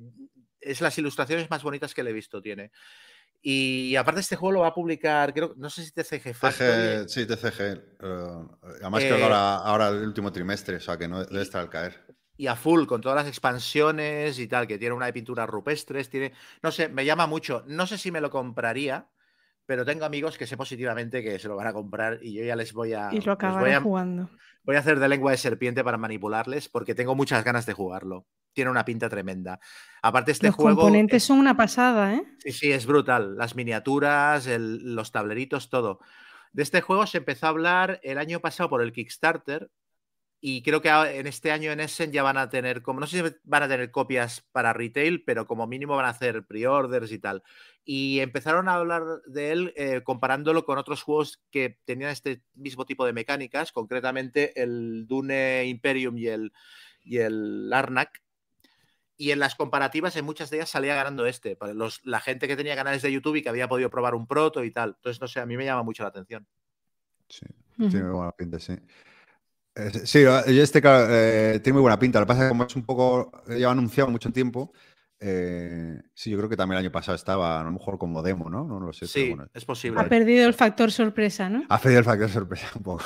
Ahí pero tiene, bu- Sí, sí, tiene sí. muy buena pinta, la verdad. Bueno, pues mira, en el número 7, uno que seguro que yo tiene también, que es el Fire and Stone Siege of Vienna, 1683. Tío, ese es mi número uno. Pues entonces no hablo, ya está. No, sí, sí, habla, joder. No, no, habla, habla, habla. No, Habla, cuéntalo que- que esto es tú. un juegazo. No, no, no. No, no, no, pero si quieres lo, lo comentas tú en el número Claro. uno, ya está. Y ya está. Pasamos, eh, lo cuentas tú, que, que- que pa- para eso lo has puesto en el 1. Venga, Eh, cuenta bueno, tu número venga, vale, 7. vale. Mi número 7 es el juego que todo eh, jardinero interiorista estaba esperando que llegara al mercado. Es Verdant. Verdant es un ¿Verdad que juego. sí? Hostia, expulsado del chat. O sea, cinco Venga, minutos de expulsión, como Venga, en el balonmano. Pura A ver, eh, este me ha llamado mucho la atención por el tema, porque mira, por lo menos es diferente, la estética, y lo lanza la misma editorial que lanzó en su día Cascadia, eh, Calico y tal, eh, Flatout Games. Point Salad también lo sacó esta, esta editorial. Y bueno, es un juego de cartas donde tienes que intentar que tus plantas eh, re- reproduzcan el, máximo verdor posible. O sea, y absorban luz y estén en un sitio dentro de tu casa, en una habitación dentro de tu casa mm, confortable y, mm, que, que estén eh, en, en un espacio idóneo para que se den todas las condiciones para que crezca muy verde. Ya está. Solo por eso, para sea- no matar mis plantas, me, me vendría bien. A mí también, por eso te digo. Y, y nada, sobre todo eso, lo que me ha llamado la atención, bueno, es precioso el juego, ¿eh? la estética muy es muy bonito. bonita. Muy Bueno, bonito. todo- Sí. todos los juegos de esta El tema, fuera de coñas, lo he visto original y, y bueno, es una editorial que me da toda la confianza, entonces tiene que estar en la lista sí o sí. Estos no serán los del Herbáceas, ¿no? No, Porque tiene creo un- que no, es ¿eh? que tiene un look muy parecido al Herbáceas. No, no, no son, que yo sepa tampoco. Eh, ah, Es de Beth eh, Sobel el arte, que esa arte, sí. mujer eh, Muy buena, sí, mola mucho lo que sí, hace. es, es buenísima. Eh, a mí este también me ha llamado la atención. Lo que pasa que, que de esta editorial, eh, o sea, todos los juegos siempre me han generado muchísima expectación, el Cálico, de hecho me gusta. Eh, el otro, ¿cuál es el famoso, el que ganó el primer año? Que ese no me, gustó, pero tampoco, pero no me termina de emocionar juego. Me parecen muy buenos juegos, ¿eh? todos, pero mm, lo juego bien, me lo paso bien, pero no, no me flipan. Entonces, eh, mira, este ya pídatelo tú y lo comentas y si mola. pero, pero también me llama la atención el tema y lo bonitos que son y tal, que son productazos. Acabo de ver que la ilustradora es Beth Sobel también en el Herbáceas, o sea, de eso me, de eso ah, me, resultaba familiar. Sí. Muy bien, pues eh, nada, Chema, tu número 7. Pues mi número 7 es un juego que a mí me ha recordado poderosamente, si, seguramente luego no se parecerá en nada, pero me ha recordado a Trickerion. Y como Trickerion es un juego con el que tengo sensaciones encontradas, me parece que mecánicamente está muy bien, me parece que está un pelín sobrecomplicado, pero está bien. Pero temáticamente siempre hay un punto en el que digo, joder, es que la parte de hacer magia a mí me parece tan fría y tan seca que me saca un poco del tema. Pues espero que este otro lo haga un poquito mejor. Se llama uh, Unconscious Mind y es un juego en el que llevas a psiquiatras en, Viena, eh, en la época de Freud y tal, y te van viniendo eh, pacientes y tienes que curarlos con una mezcla de eso, colocación de trabajadores, set collection y tal, tienes que rellenar unas losetas con lo que te piden y no es el típico juego que no tiene demasiada interacción, que cada uno hace su tingladín, un poco como el Trickerion, que cada uno va a lo suyo. Eh, pero el, tema me parece muy chulo, me parece que gráficamente es muy bonito porque tiene unas cartas como de, como de sueños y tal, en la que son, son ilustraciones muy locas, rollo Mysterium. Y luego que la mezcla de la temática eh, está un poco onírica con las mecánicas de, de, completar como un track de cositas para curar a cada paciente y lograr prestigio a medida que curas a pacientes más complicados, me parece que puede ser muy chula. Ay, este juego. Este juego llevo un año intentando ¿Sí? Eh, sí, licenciarlo, pero nada, esto es para la Liga de los Ricos. Eh, tiene un pintazo, vamos, a mí me parece brutal el tema, la ilustración, todo. Eh, lo que pasa es que no, se presentan ese, todavía no lo tienen listo. O sea, ah. hacen una demo. el año pasado había una cajita, simplemente tenían la portada, que la portada sí la tienen hace tiempo y es que es precioso. Pero nada, este, este lo sacará maldito, supongo, porque el, en el pack eh, te meten para poder licenciarlo, te metían un juego de cocina, un Kickstarter que, que fue un desastre, algo así. ¿Cómo? Sweet Mess. Ese. Sí, sí, que como su nombre indica, pues creo que fue un poco. Eh, es mucha mes, creo que fue un poco lío y no sé qué. Bueno, el caso es que como que lo han, lo han retocado, lo han esto. Entonces, claro, para licenciar este que tiene un pintón, lo, te exigían licenciar el otro. Y claro, dos juegos carísimos y tal. Así que nada. Oye, pero este es de la misma editorial Fantasia Games del Endless Winter que acabas de hablar, eh, Chema. Anda, ah. mira. Qué bonito. Es, muy guay el juego, eh, tiene una pinta. Pero eso, 2023, ¿eh? ni siquiera va a estar para este año. Mm. Pero brutal, tiene una pinta brutal. Sí, sí, sí. Yo lo pillaré con muchas ganas este cuando salga. Muy bien. Bueno, pues yo tengo en el número 6 eh, un juego de autores españoles y de editorial española que es Lacrimosa. Eh, que todos hemos oído hablar de Lacrimosa. Chema, ¿tienes algo que decir?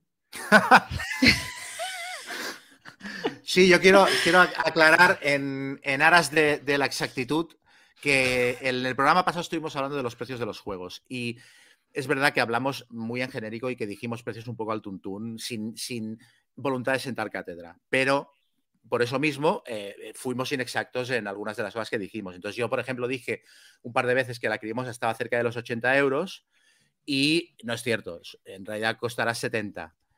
Eh, entonces, bueno, que eso, que, no, pretendía, em, que no era algo grabado en piedra, lo que yo dije, que estaba poniendo ejemplos de juegos que me parecían caros y puse el ejemplo de la Crimosa porque, porque es un juego del que se ha hablado mucho en redes últimamente sobre la subida de precios.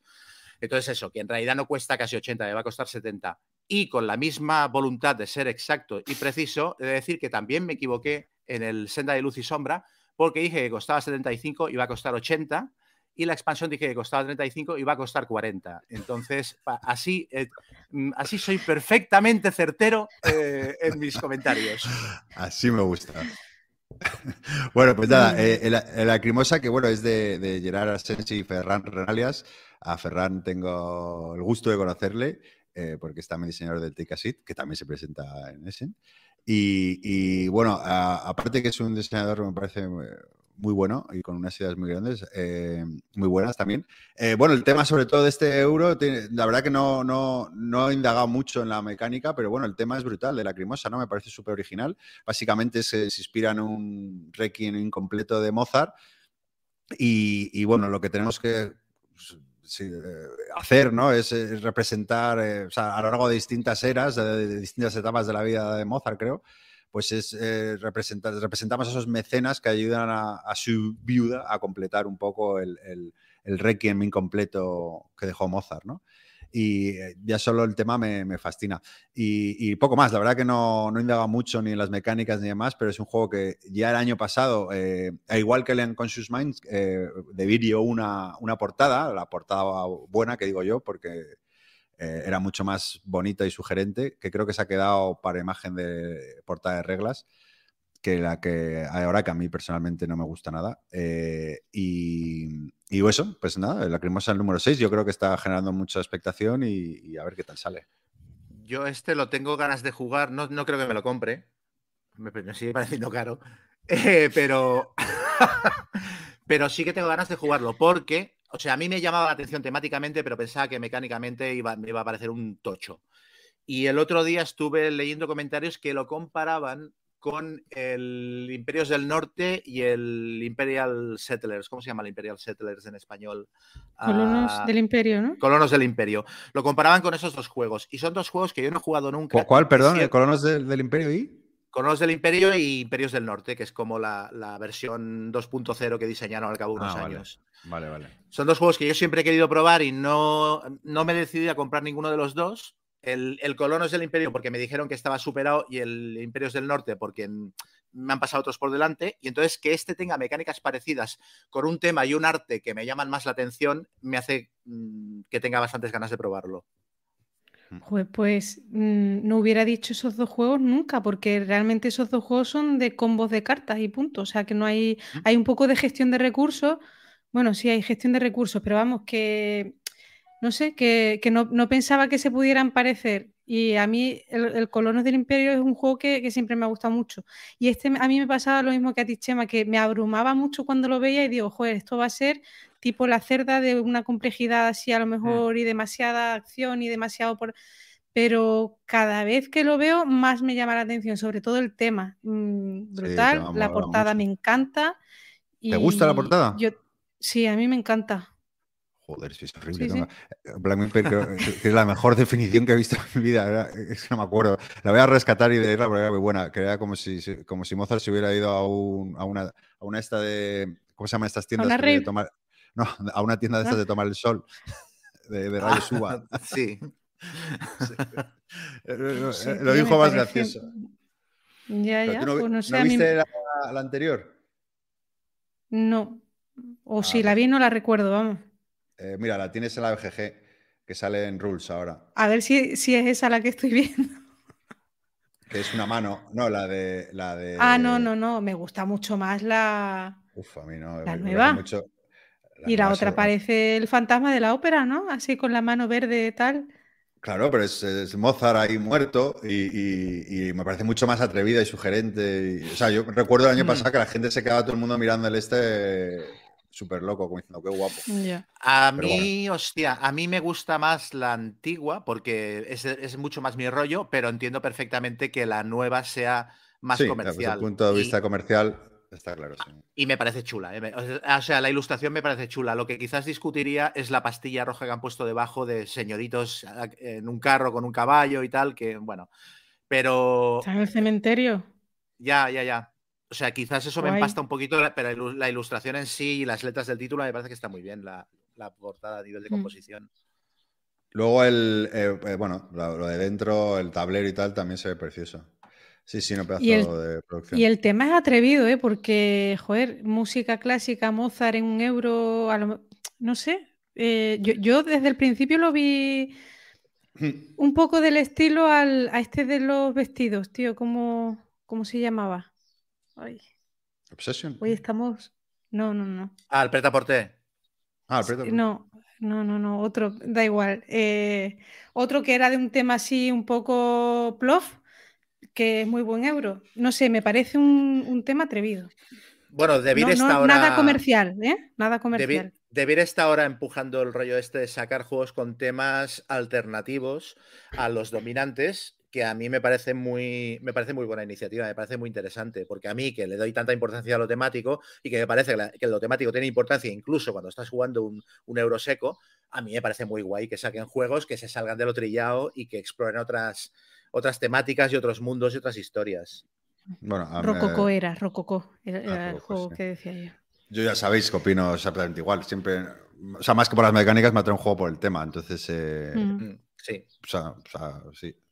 Genial. A ver qué tal. La verdad que tiene muy buena pinta. Y más, más cuñadeando sobre ese, que en realidad muchas veces vemos una portada o un título y nos llama la atención eso. Y luego ya exploramos más. Sí, sí, sí, total.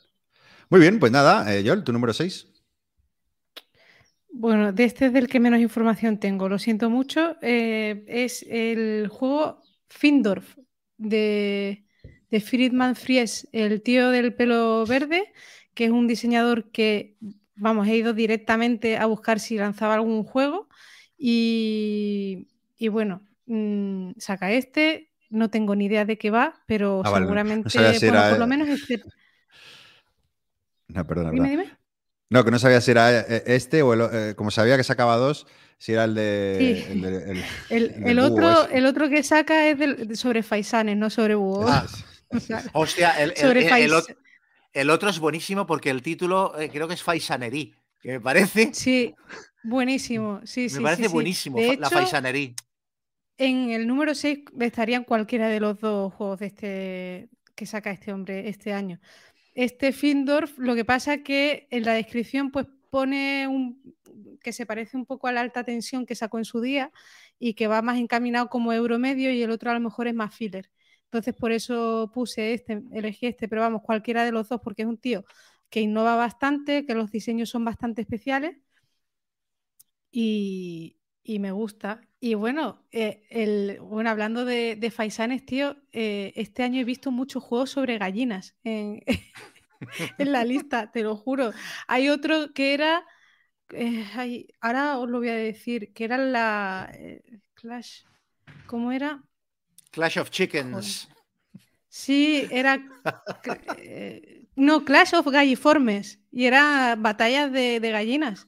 Pero en plan como el site, ¿sabes? De gente montada en su gallina y tienes que mejorar tu raza de gallina para combatir contra los otros y, tienes diferentes vías de desarrollar tu propia gallina y cosas de esas.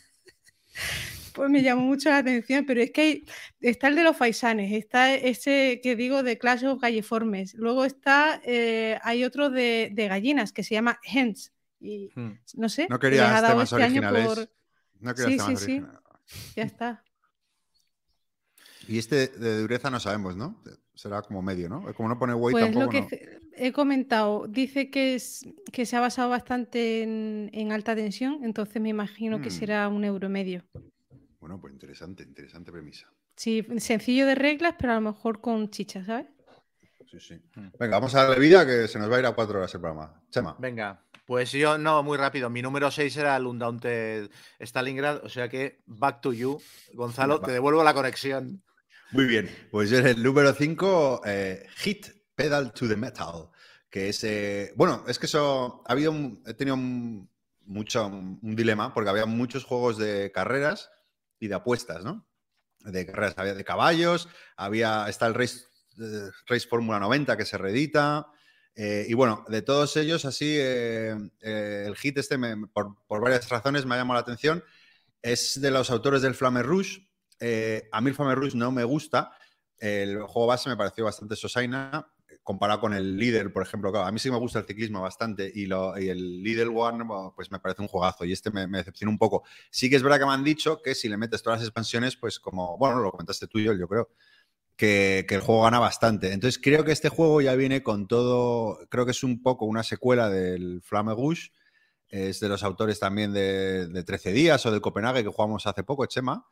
Y bueno, básicamente es un juego de, carreras de coches, de gestión de mano y bueno, un, poco el Flamme Rouge, eh, todo, todo el pack en uno, ¿no? Entonces, mm, como las carreras me flipan y, bueno, sí que le, Flamme Rouge no me emocionó, pero sí que le había potencial y si con todas las expansiones todo el mundo decía que estaba tan bien, pues sí me apetece darle un tiento.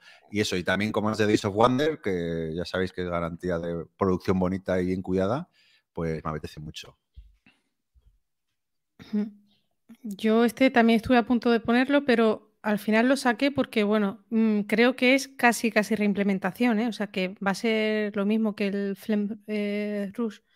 Y el arte es de Vicente Dutre, que, bueno, lo ha hecho como lo hace él todo. Pues súper chulo el arte.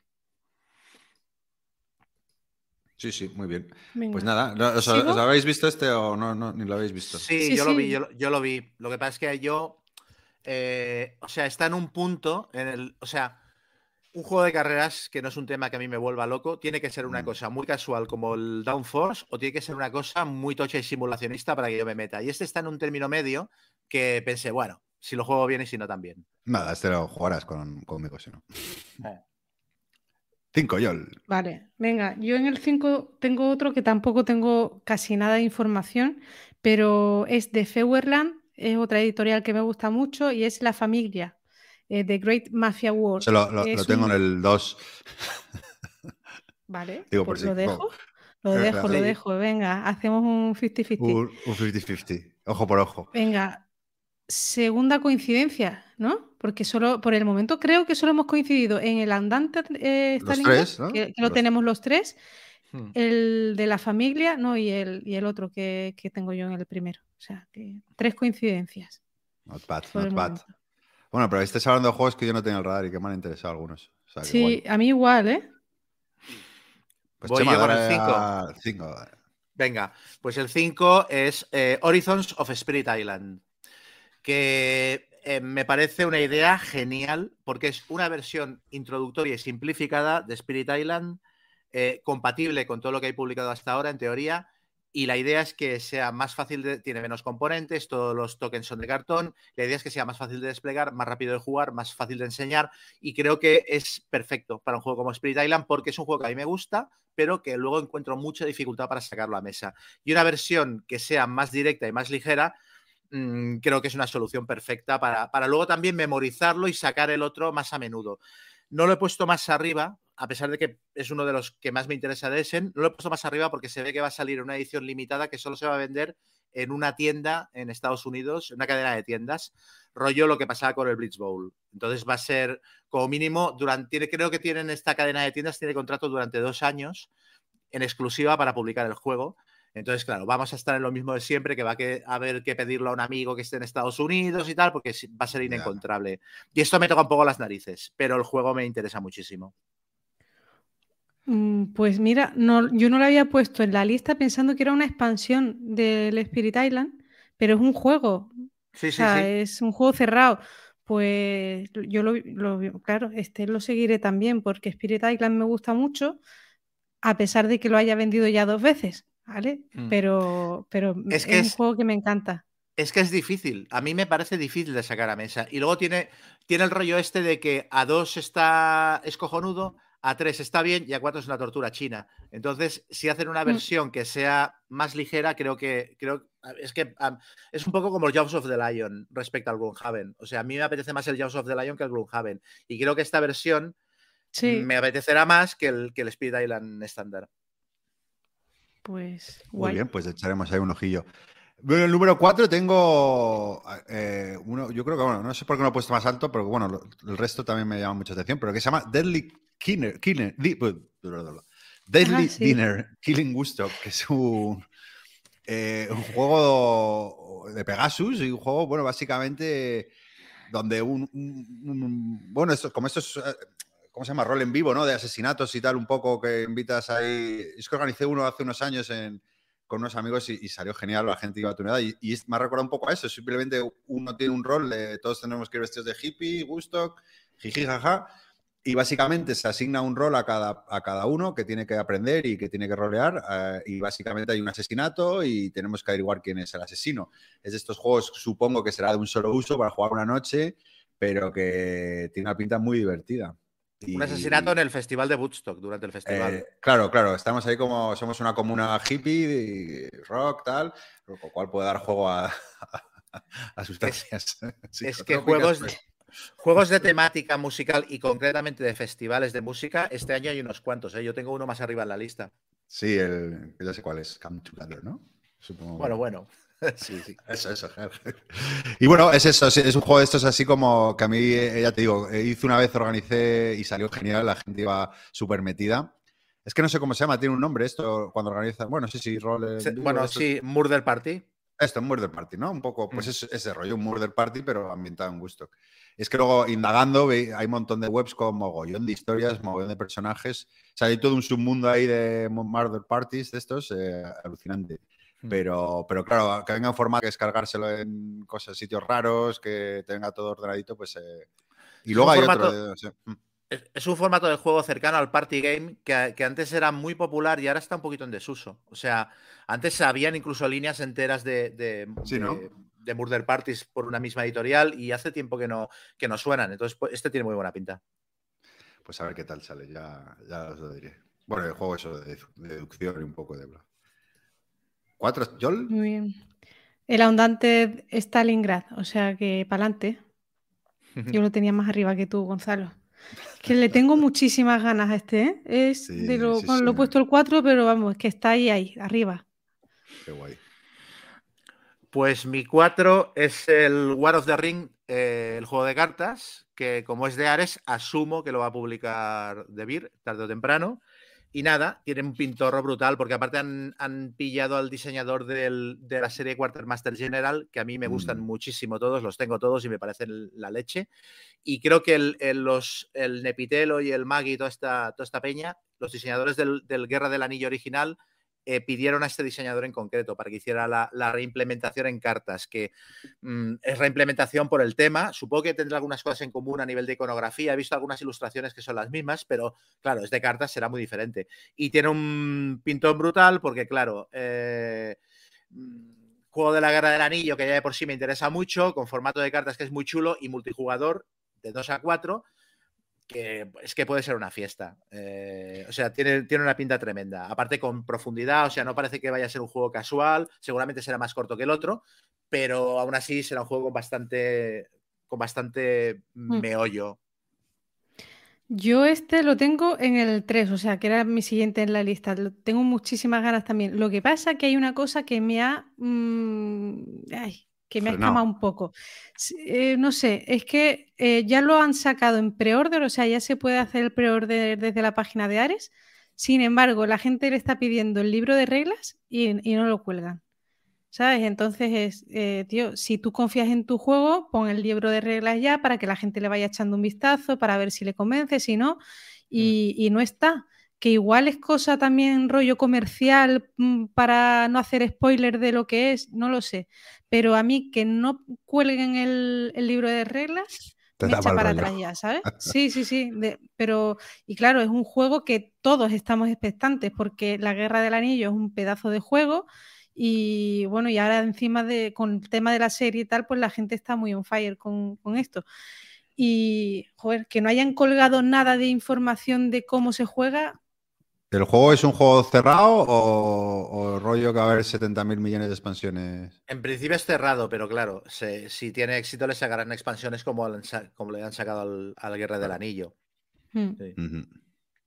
Muy bien, pues eh, bueno, el número 3, que ya estos tres ya pueden oscilar entre los tres primeros, pero este, este yo creo que este es el que más ganas tengo realmente porque los otros dos no sé si los voy a poder conseguir. Pero bueno, es Ready, Set, Bet. Es un juego que publica el Derac de John DeClaire, autor de Cubitos, eh, Custom Heroes o de Reconing. A mí es un autor que me, que me gusta.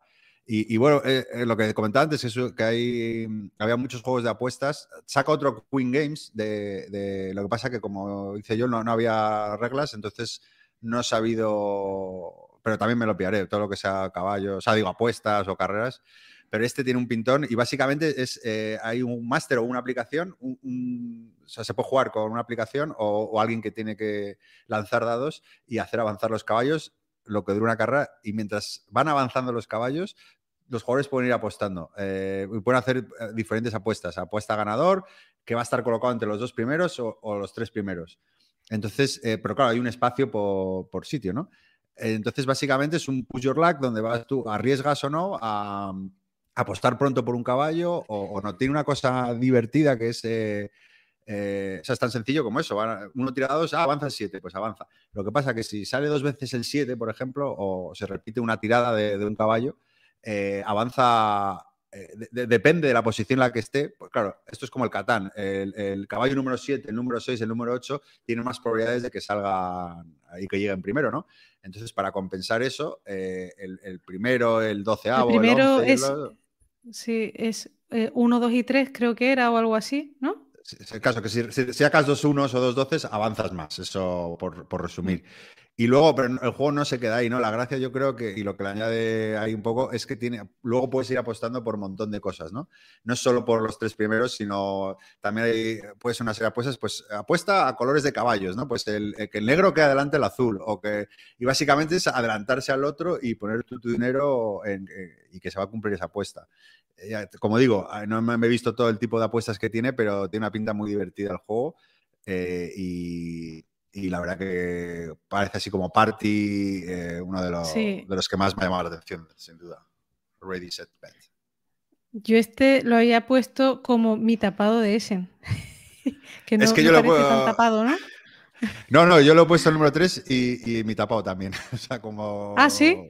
Sí, es que tiene una pinta, o sea, estéticamente está muy guay porque tiene como mm. dos partes. La que, o sea, la parte donde hay uno que tira los dados y va avanzando los caballitos es como los caballitos de feria o de las tómbolas, ¿sabes? Y entonces el tío que tira los dados puede rolearlo mucho y empezar, ¿sabes? A darle emoción a la carrera, como retransmitirla y tal.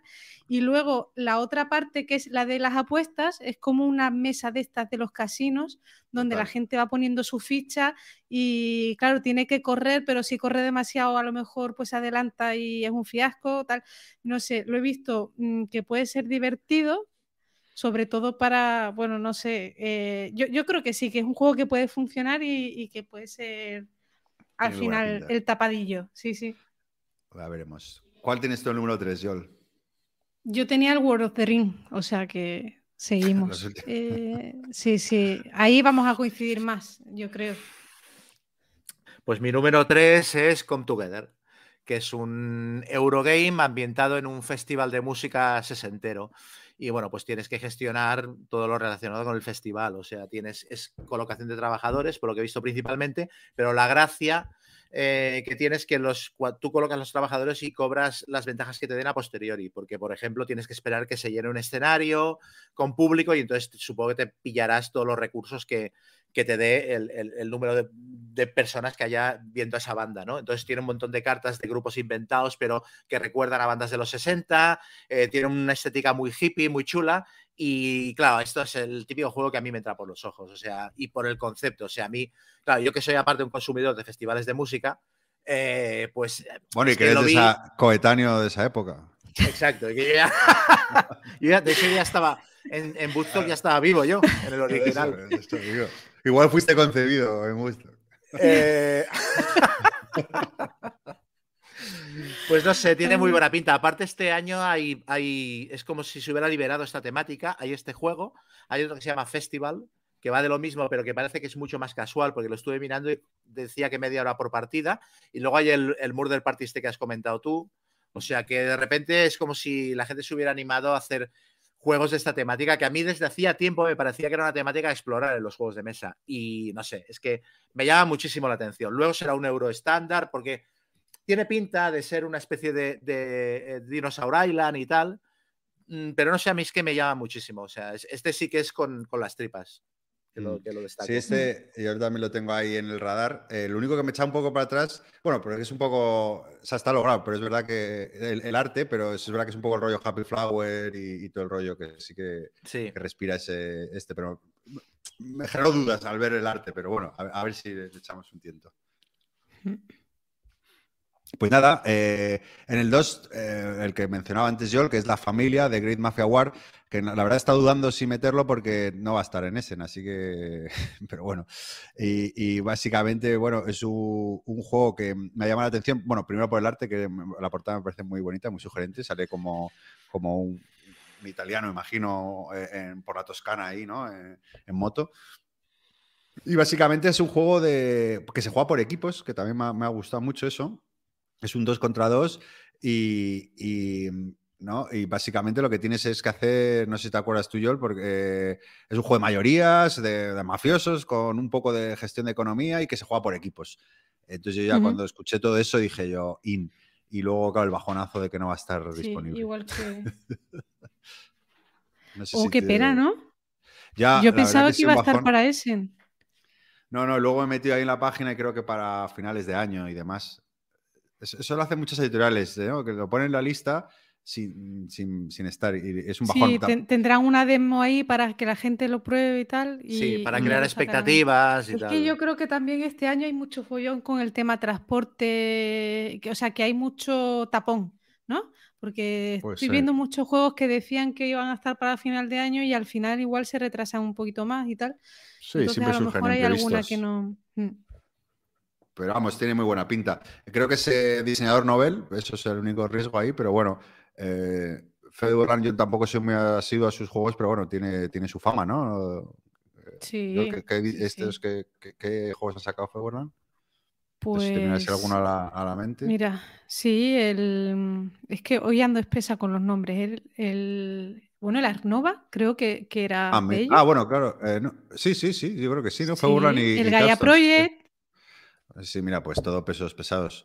Y el gran ganador, yo creo, del año pasado, ¿no? Que fue Arnova. Pues, pues mira, sí, sí. Bueno, pues ya saldrá, ya saldrá. Pero bueno, tiene muy buena pinta a priori así el tema y, demás. No sé si será muy innovador, pero habrá que probarlo. Yo, tu número dos. Mi número dos, el Triumph at Marengo. Eh, el juego de Histogame, eh, que son, es la editorial esta que, bueno, es que nada más que saca juegazos. Tiene el Birsin Das Volk, tiene el Friedrich, tiene el María, y esto es una reimplementación de un juego que se llamaba eh, Bonaparte Admarengo, que es antiguo ya y creo que estaba descatalogado, y bueno, pues lo vuelven a sacar. Y bueno, el tema creo que eran eh, franceses contra. ¿Contra quién? Eh, contra austríacos. Sí, y, es un mapa tipo como el Waterloo 1815 que, que tú reseñaste en su día, Chema. Em, con las barritas estas de madera, parece no demasiado, vamos, no, no, no debe ser muy complicado porque son 10 páginas de reglas, tiene un peso de 3 y se juegan dos horitas, o sea que tiene muy buena pinta de ser típico wargame así, pues accesible mm. Para gente un poco que quiera iniciarse y tal. Y por lo que he estado leyendo, pues es un juego donde primero un bando tiene como las de ganar totalmente y luego hay como el turning point, donde es el otro el que tiene muchísima más fuerza para atacar y tal. Y, y bueno, se trata de aguantar primero con un bando y luego pues ser tú el que ataque, ¿no? Entonces los dos jugadores van a tener el, papel de tanto tener que atacar como luego tener que defender. Y me gusta mucho ese rollo. O sea que, bueno, la portada es alucinante, de, preciosa, vamos. Bueno, es que esta editorial lo que dices tú, ¿no? Que sí, que hila muy fino. Yo este mm. está, sería en el top 11 o 12 o 13, también lo tenía, pero como sabía que lo vas a meter tú, digo, bueno, pues ya. Pero tiene, a ver, este, este juego, bueno, primero decir que el, que el diseñador ahora es diseñadora, que transicionó de género no hace demasiado, creo, se llama Rachel. Y, y el, este juego no parece muy complicado, pero lo que todo el mundo decía es que los reglamentos eran un desastre, porque hizo, hizo como una trilogía de juegos. Hizo uno de la Guerra Civil Americana y, y dos de napoleónicos, el de Marengo y uno de Austerlitz, creo recordar y todos los tres, decía, eh, los tres se decía que el reglamento era un desastre y que, y que lo sobrecomplicaba. Y esto lo va a editar ahora la editorial del, María y del Friedrich, creo que es, ¿no? Sí, sí.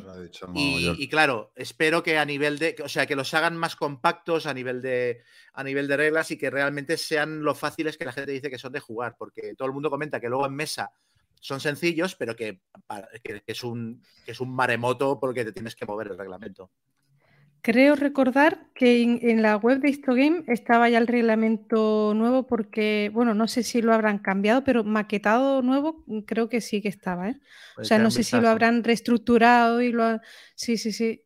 Y, yo siempre me he querido comprar alguno de estos juegos, pero la mala fama que tienen las reglas y lo caros que eran me echaba para atrás. O sea que esto es una oportunidad perfecta. Por eso no lo he metido en la lista. ¿eh? Porque... E, está en la página web de, de Histogame, lo estoy viendo ahora. Está el, el reglamento y con una maquetación muy buena. ¿Cuántas páginas tiene, por curiosidad, por saber? 10, 10. 10 páginas de reglas. Eh, que, parece accesible, ya te digo, el tiempo de partida pone dos horas. Sí, o sea, que Lo tiene todo como para. O sea, es el tipo de, juego así histórico que a mí me gusta. Pues sí, a mí también. Es mm. fantástico. Pues nada, ahora. Ah, bueno, por cierto, de Histogame también em, eh, hay un upgrade, una, del, no sé, me acuerdo si es del Friedrich o del María, que es como un upgrade deluxe que sí. Sí, ¿no? De, los Son las cajitas.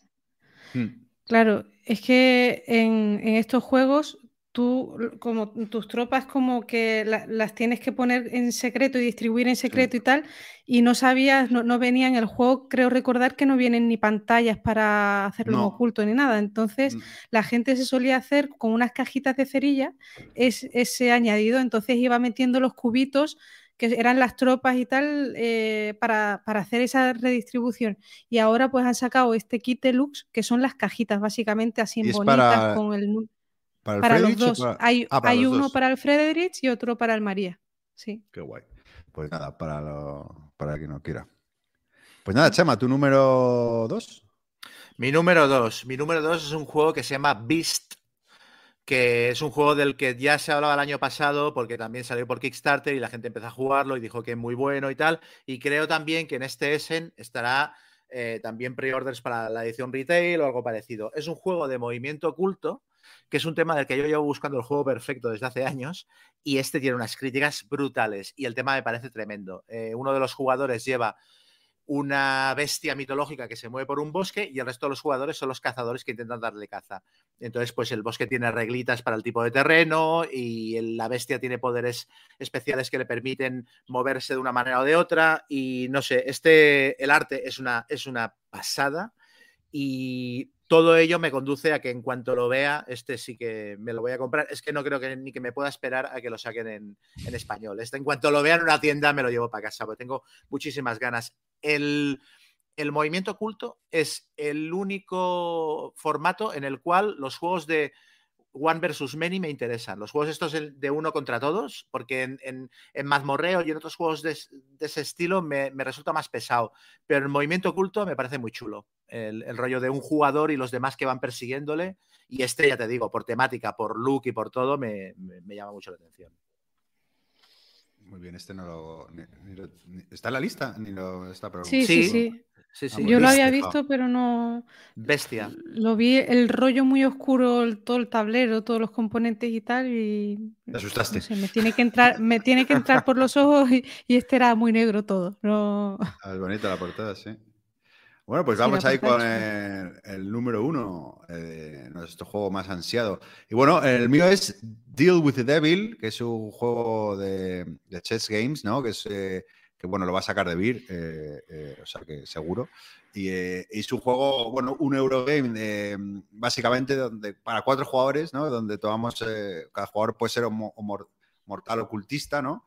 Y un jugador en secreto es el diablo, ¿no? Y, bueno, a priori es un juego, el, juego en sí es un juego de recursos, tienes que obtener recursos, o sea, lo necesitas para poder negociar, para, bueno, para obtener lo que necesitas, como un euro al uso, ¿no? Y, la gracia es, eh, bueno, es, el autor de Alquimistas, que, bueno, ya hemos hablado mucho de él, a mí es uno de mis euros favoritos. Y también introduce una aplicación y básicamente es un juego, en, el caso de Alquimistas, era deducción, aquí eh, todo de negociación. Y creo que las negociaciones entre los jugadores se hacen de forma oculta, o sea, que nunca sabes realmente, claro, no sabes el rol de con quien estás negociando, ¿no? Y un poco el que tiene el rol del diablo eh, lo que tiene que conseguir, eh, cuando negocia con, otras personas, es a cambio de un poco, aparte de su alma, y los cultistas pues tienen que eh, tienen que evitar caer en las redes del diablo o algo así, un poco. Me he un poco fatal porque no, no tengo ni puta idea muy bien de la sinopsis. Lo importante que es un juego de negociación del autor de Alquimistas y, que pinta muy bien como punto. Bueno, a mí me da igual, pero eso es verdad que es exclusivo para cuatro jugadores, que igual puede ser eh, una ventaja o un, lastre. ¿Qué pasa, Jen? No, que es eso es muy fuerte, ¿no? Que sea exclusivo a cuatro, que es arriesgado para una editorial sacar un juego, un euro de este estilo solo para cuatro, ¿no? Bueno, sí, es buen juego, ¿no? O sea, si. Ya, pero no todo el mundo tiene tres amigos más. no, no, no, joder, que muchas veces, si cuesta para un partido de pádel, no te va a costar muchas veces encontrar, ¿sabes? Poder quedar cuatro, no sé, a mí me cuesta mucho, ¿eh?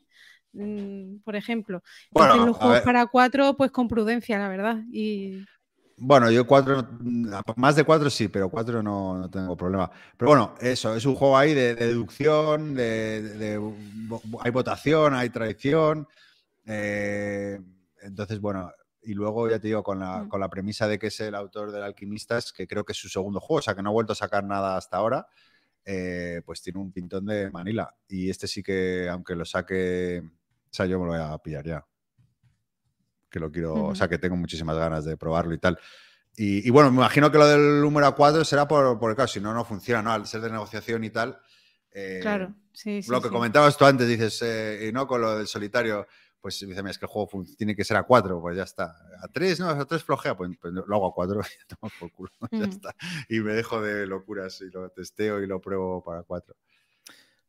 Sí, a mí esto de que solo sea para cuatro, mm, bueno, o sea, es, eso, o sea, me, me interesará probar el tuyo, Gonzalo, pero me parece tan específico que no sé si me lo compraré. Nada, no vas a, echar un jarro de agua fría sobre mi número uno. Estoy muy ilusionado de, jugarlo. No, no, tiene pintón, tiene un pintón. Pues nada, dale. Pero algún filtro tenemos que poner, Gonzalo, pero pinta sí que tiene. Sí, sí, no hay que eh, bueno, yo, mi número uno es eh, el, que ha provocado el efecto sorpresa del que hablábamos antes, Gonzalo, que este juego no había eh, escuchado hablar de él ni lo había visto en ningún sitio y ha sido una sorpresa verlo. Em, se llama Fire and Stone, el Siege of Viena, of Viena. Es sobre el asedio a Viena por parte de los otomanos, eran 100.000 otomanos contra 12.000 soldados, milicia y ciudadanos que, defienden la ciudad durante 67 días. Y el juego es precioso, desde la portada, los componentes, absolutamente todo. el juego es eh, un tablerito con, otra vez barritas de madera para representar las fortificaciones, las tropas y tal. Y tienes una mano de cartas y esa, con, con, esas cartas, las cartas las vas a poder jugar para realizar acciones o para hacer el efecto que te diga la carta que puedes hacer. Entonces tienes ahí la diatriba de decir, o sea, ¿qué hago? Eh, ¿Realizo el evento o hago la acción que, mm, toca? Y, las acciones pues son hacer fortificaciones, eh, crear túneles con explosivos, eh, hacer bombardeos, hacer asaltos. Y el tema, por ejemplo, de, los, de los túneles con explosivos es muy gracioso porque tú juegas para hacer la carta para hacer esa acción y sacas de una bolsa una fichita y la pones en oculto, o sea, boca abajo, que es la fuerza, o sea, o, sea, cómo va de avanzado el túnel con los explosivos y llega un momento en la partida pues que decide revelarlo y pues eso es con lo que vas a atacar. Y no sé, tiene cosillas ahí que me han gustado mucho. Es un juego sencillo de reglas, otra vez como, no sé si tenía 10 páginas o algo así, se juega rápido y a mí los juegos de asedio ya me tienen un poco quemadilla, o sea, que no, no, me suelen llamar la atención, pero este lo he visto tan bonito, tan eso, efecto sorpresa en la feria de en que no me lo esperaba y tal, pues que este, o sea, si, si encuentro a alguien que me lo pueda traer de allí, del tirón. ¿Eh, Gonzalo? pues que voy con la maleta Oh, pero a lo mejor hago envío. Ya empezamos con las excusas. Si se me peta, hago envío y te lo mando, porque esto me lo voy a pillar. Tengo recursos por ahí, no te preocupes. Eh, no, no, genial, eh, tiene una pinta estupenda. Además, eso lo que dices tú ahí, horita, hora y media. Eh, sí, a mí los asesinos sí me gustan, ¿eh? Sí me, sí, me, siguen gustando. Y Capstone, ¿no? Que también yo creo que es garantía ahí de, calidad, que Capstone también está muy en forma últimamente. Muy buena pinta. Mm. Porque una cosa, ¿los juegos en Essen salen más baratos o hay ofertas o algo o acabas pagando lo mismo? Lo mismo.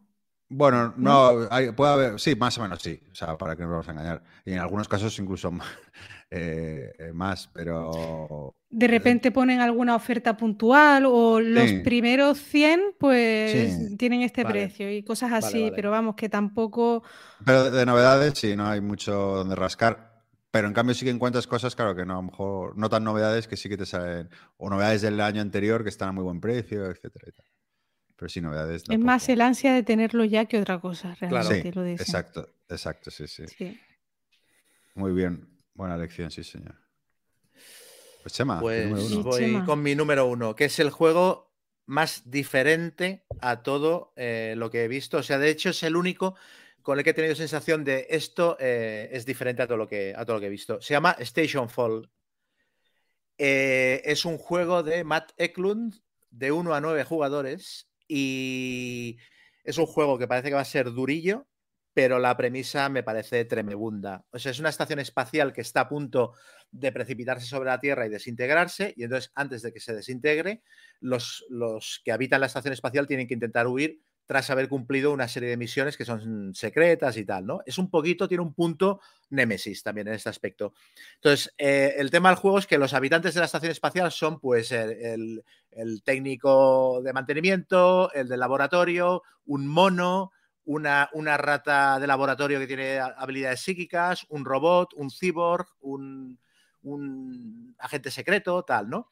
Y la gracia del juego es que todos estos personajes están distribuidos por el tablero al principio de la partida y cada jugador controla a uno de esos personajes, pero en secreto. Nadie sabe qué personaje llevan los demás jugadores.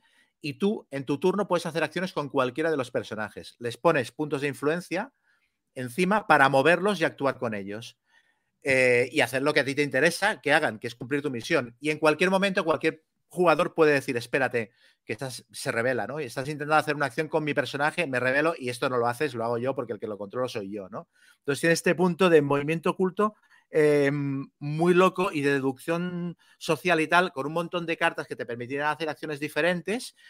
Eh, y me parece el, me parece súper original el, el, planteamiento del juego. Me parece que puede ser muy divertido. Mucho caos, pero mucha risa también, ¿no? Aparte de uno a nueve jugadores, tiene un punto también de, bueno, aquí da un poco igual lo que pase mientras nos riamos, pero al mismo tiempo con un, con un, con un esquema de juego, con una estructura muy de juego duro, ¿no? Entonces, esta mezcla de factores me, gusta mucho. No te has visto las reglas, ¿verdad?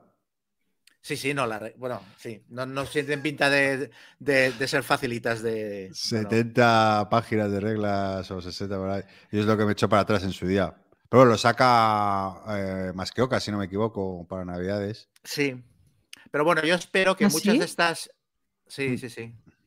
Yo espero que muchas de estas reglas sean las habilidades especiales de los personajes, las cosas que puedes hacer con las cartas, o sea que luego en mesa sea, sea más dinámico de lo, que, de lo que aparenta. Pero es que el tema me llama tanto la atención y gráficamente me gusta muchísimo que, bueno, es que es eso, es que es el único juego de los, de los 1100 que vi que dije, mm, esto esto es mi mierda, absolutamente.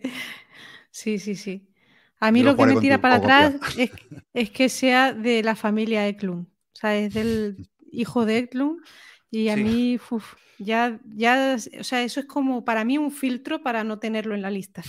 Ya luego, pues sí, de Eklund he probado el Greenland y no, el Neardental. Uf, y.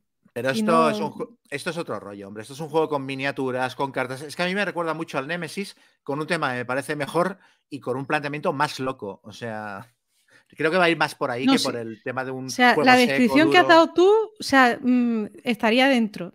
Pero ya como veo el, diseñador que es, pues digo, compro Es que al final, tienes razón un poco yo, que al final, eh, sobre todo las primeras ediciones, ¿no?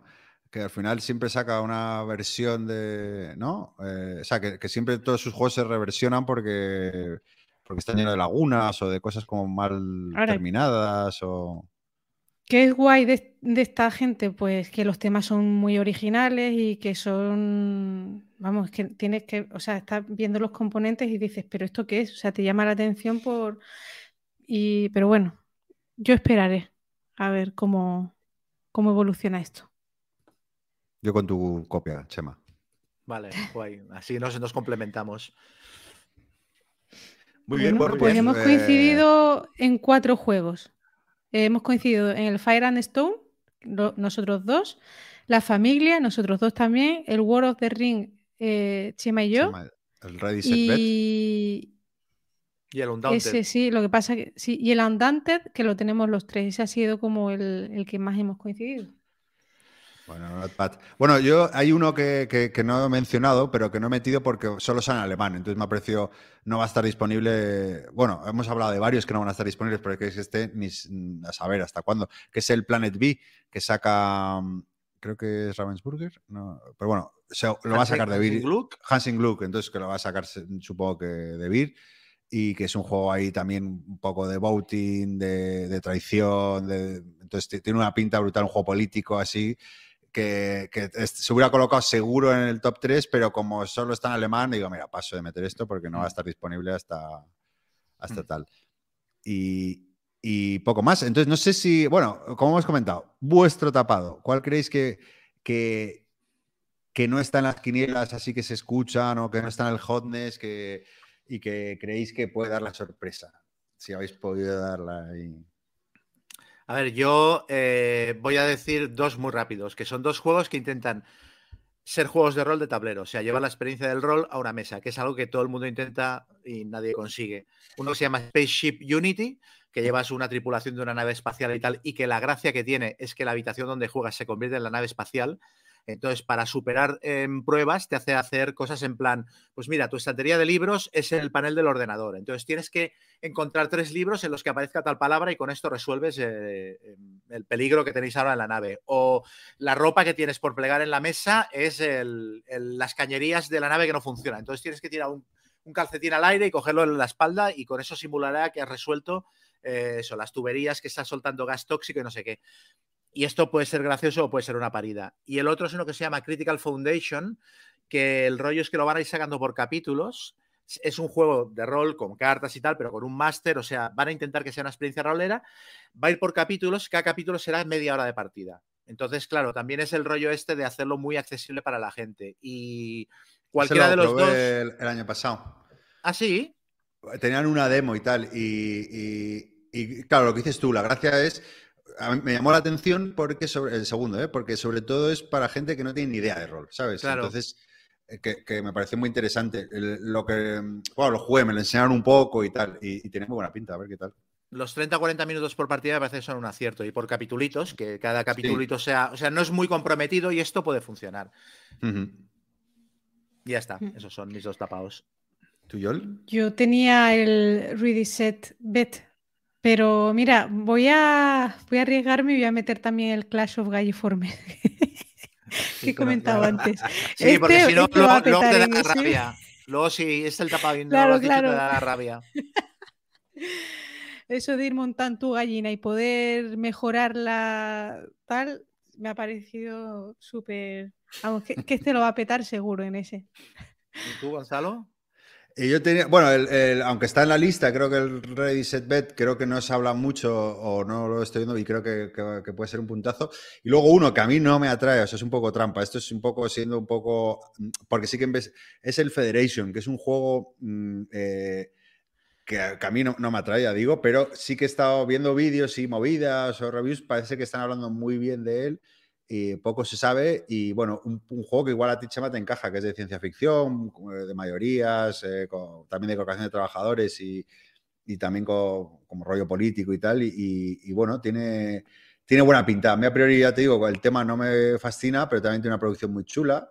Y, he leído cosas muy positivas. Entonces, no sé, a lo mejor es un bluff o, o tal, pero bueno, creo que puede, puede ser interesante. Muy bien. A ver, ya lo buscaré. Y luego, bueno, el, supongo que el, aquí ya no, no, va por gustos, ¿no? sino objetivamente o conociendo un poco la idiosincrasia de, de la feria, muy Eurogamer y muy tal, ¿cuál creéis que va a ser el, juego de la feria? Yo de los pocos en los que me he fijado a este respecto, creo que la Lacrimosa tiene bastantes números para petarlo. Sí. Y... A pesar del precio. A pesar del precio, que es una barrera insalvable. Eh, a ver, creo, joder, pues no lo había pensado, pero, pero Lacrimosa sí. Y luego el que ha dicho Chema, el, el Endless Winter. Ah, sí. Pero no hay un claro favorito que... despunte muchísimo sobre el resto como ha pasado a lo mejor otros años. Este es que el, pues, problema hay muchos juegos que llama mucho la atención, pero ninguno a lo mejor que destaque. Bueno, no hemos comentado el Titelum, o sea, digo, hablando de euros puros y duros, que al final son los que siempre se colan un poco como juego de, que es también de, los de Teotihuacán, o, el Atigua, que de V. Rosenberg, ¿no? que también va con un euro eh, eh, así como medio de duración, o sea, de peso medio. Yo insisto, creo que el, que el que va a petar creo que va a ser el de Set Games, porque es una editorial que siempre. El año pasado sacó. Bueno, que a ti te encantó yo, el, de. sí, el de Arnak. El de Arnak, no, creo que, era más ligero que el que presenta este año, pero creo que es una editorial que siempre, siempre hila muy fino, ¿no? Que siempre mm. tiene una. Creo que se ve y por lo menos por la premisa, me parece cual más llamativo así de que puede, que puede triunfar. Yo ese lo veo que lo, veo complicado por el tema de que es exclusivamente exclusivo a 4 y que los roles ocultos pues le gusta a la gente, pero tampoco es algo que le gusta a todo el mundo. Entonces ahí veo, no sé, no sé, no sé. Sí, puede ser, puede ser. No, lo veo claro pues tampoco. Pues hasta aquí nuestro repaso de la feria de Essen. Ya a la, vuelta, ¿no? Pues ya yo que voy, pues contaré un poco ahí impresiones desde dentro, a ver qué mm. tal. Y, nada, bueno, creo que, por lo menos, ¿no? Eh, lo que hablábamos, ¿no? Que puedas estar más o menos pendiente o no, pero sí que, se ven cosas interesantes y que, nos espera un bonito invierno, yo creo. Jugando alrededor de la mesa. O quemando juegos en la chimenea. O quemando juegos en la chimenea. Venga, pues sin más dilación, vamos a nuestra nueva sección sin nombre. una cosa, es, eh, eh, ¿Hay nombre? Hombre, le pusimos la canción Cosita Linda, ¿no? Y pues dijimos, ah, se llamará Cosita Linda. Y luego se nos olvidó. Pero bueno, quizás sección sin nombre tiene más gracia. No sé. Pues vamos a la sección Cosita Linda.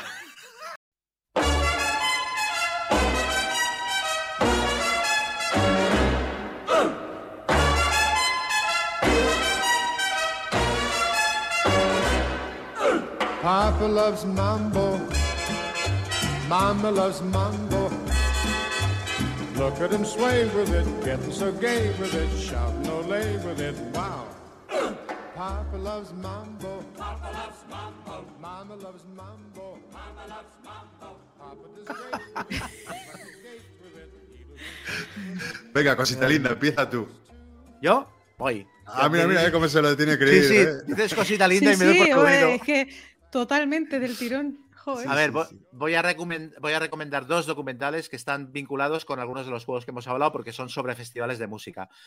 Son dos documentales sobre el mismo tema, que es el Festival de Woodstock del 99, que fue un intento de hacer un homenaje al, festival original de Woodstock que se había celebrado en el 69, pues un 30 aniversario y tal.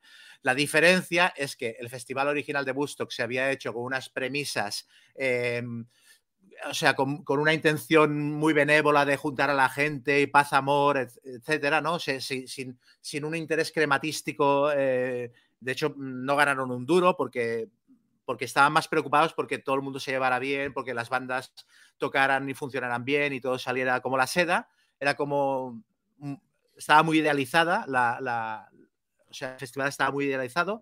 Y, y 30 años más tarde, lo que hicieron fue intentar ganar dinero. O sea, lo que fue, eh, o sea, puramente a ver cuánta pasta le podemos sacar a la gente que viene a ver el festival.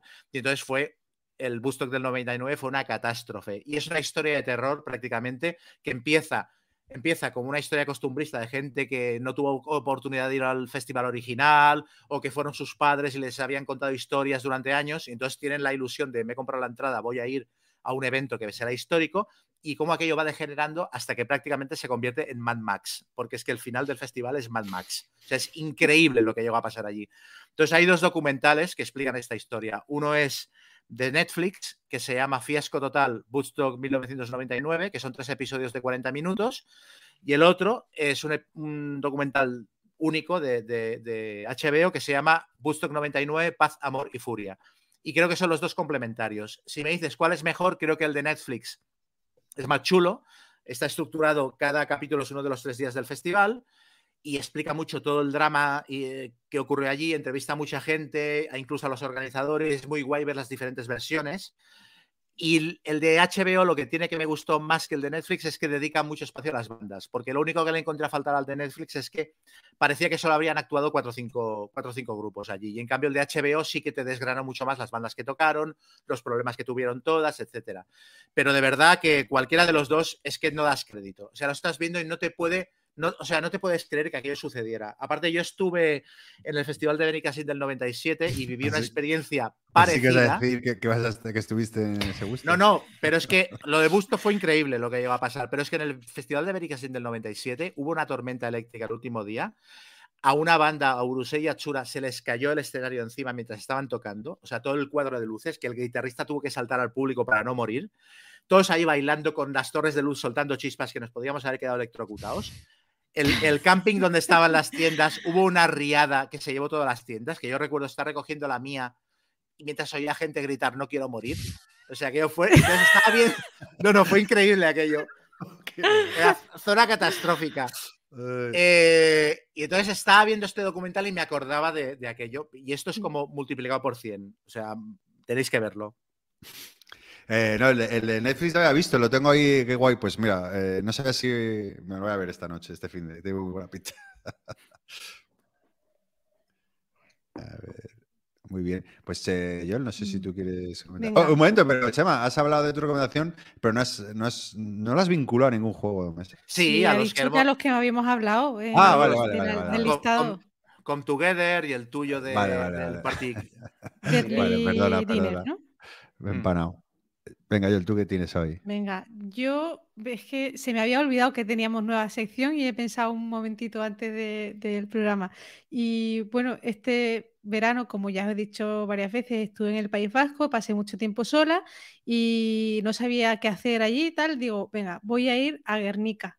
Y estuve visitando el pueblo y había un museo así pequeñito y tal que contaba la historia del, bombardeo de, Guernica y me encantó. Se llama Museo de la Paz de Guernica y es un museo muy pequeñito, sobre todo hay fotografías, hay un, un vídeo donde entrevistan a gente que vivió el bombardeo y cuenta pues su testimonio y tal y se te ponen los pelos de punta. O sea, es, está muy bien hecho. O sea, es un, museo que mm, yo creo que no conoce nadie, mm, porque no, vamos, yo cuando fui éramos mm, tres personas las que estábamos allí, pero éramos los tres leyendo los paneles y, suspirando, joder, y es que te envuelve mucho en, lo que pasó en su día y tal. Y bueno, reivindicar un poco, pues eso, tío, que muchas veces no vamos a este tipo de museos. Yo este verano, aquí en, Cádiz, pues me he dedicado a, revisitar museos que había visto de pequeña haciendo excursiones y tal, y, lo he disfrutado muchísimo, que si el Panteón de Marinos Ilustres de San Fernando, el Observatorio de Marina, tal, y joder, que ahora hay guías súper preparados que te hacen unas visitas mm, chulísimas. Y pues así me pasa el pues verano. Estoy, estoy contigo, yo. Eh, estuve también en, en Donosti en verano sin perrito, entonces me permitió y ahora qué hago sin perro, porque con perro es muy claro andar, ¿no? Ir a la playa o a la montaña. Y mira, y, también me pasó un poco como a ti, ¿no? Eh, y aproveché para, para, ver museos que no, que, que, mira, San Sebastián yo voy mucho y no, y no había visitado nunca.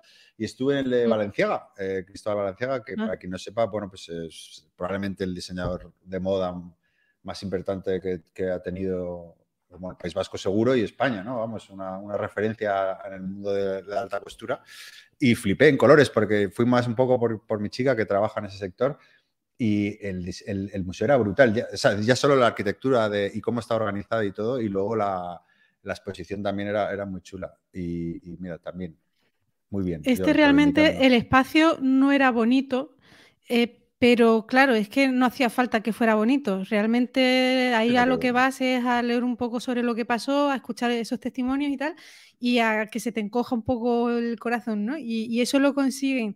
Y bueno, por una cosa o por otra, pues al final cada uno tiene lo suyo. Y, me gustó mucho esa visita que hice a Guernica. Además, mm, vi un frontón entré y estaban los niños jugando a la pelota vasca ahí el frontón. No veas las leches que les pegaban a las bolas, tío. Impresionante, me quedé alucinada. Total, que al final la visita a Guernica, por una cosa o por otra, pues me encantó. Bueno, ¿y el juego? ¿Con qué juego lo vinculas? Bueno, el juego, pues, ¿cuál va a ser? Pues Cruzada y Revolución. Pues revolución, ¿no? no puede ser otro. Bien hilado, bien hilado. Nada, yo quería hablaros de Asesinatos en el Edificio. Es una serie de, Disney Plus. Eh, básicamente la. Disney, sí, Disney. Eh, bueno, es una, bueno, comedia. Básicamente es un. Se produce un asesinato en un edificio de estos del Upper West Side, ¿no? En Nueva York. Y, bueno, tres personajes que no tienen nada que ver eh, entre sí, tres vecinos de, la este, pues se se empiezan a intentar resolver el caso y crean un podcast ¿eh? ¿Eh? para desentrañar los, secretos del edificio. Y bueno, la verdad que ha sido, eh, esta ha sido la recomendación de, mi chica, ¿no? que lo vio y la veía reírse yo desde otra habitación.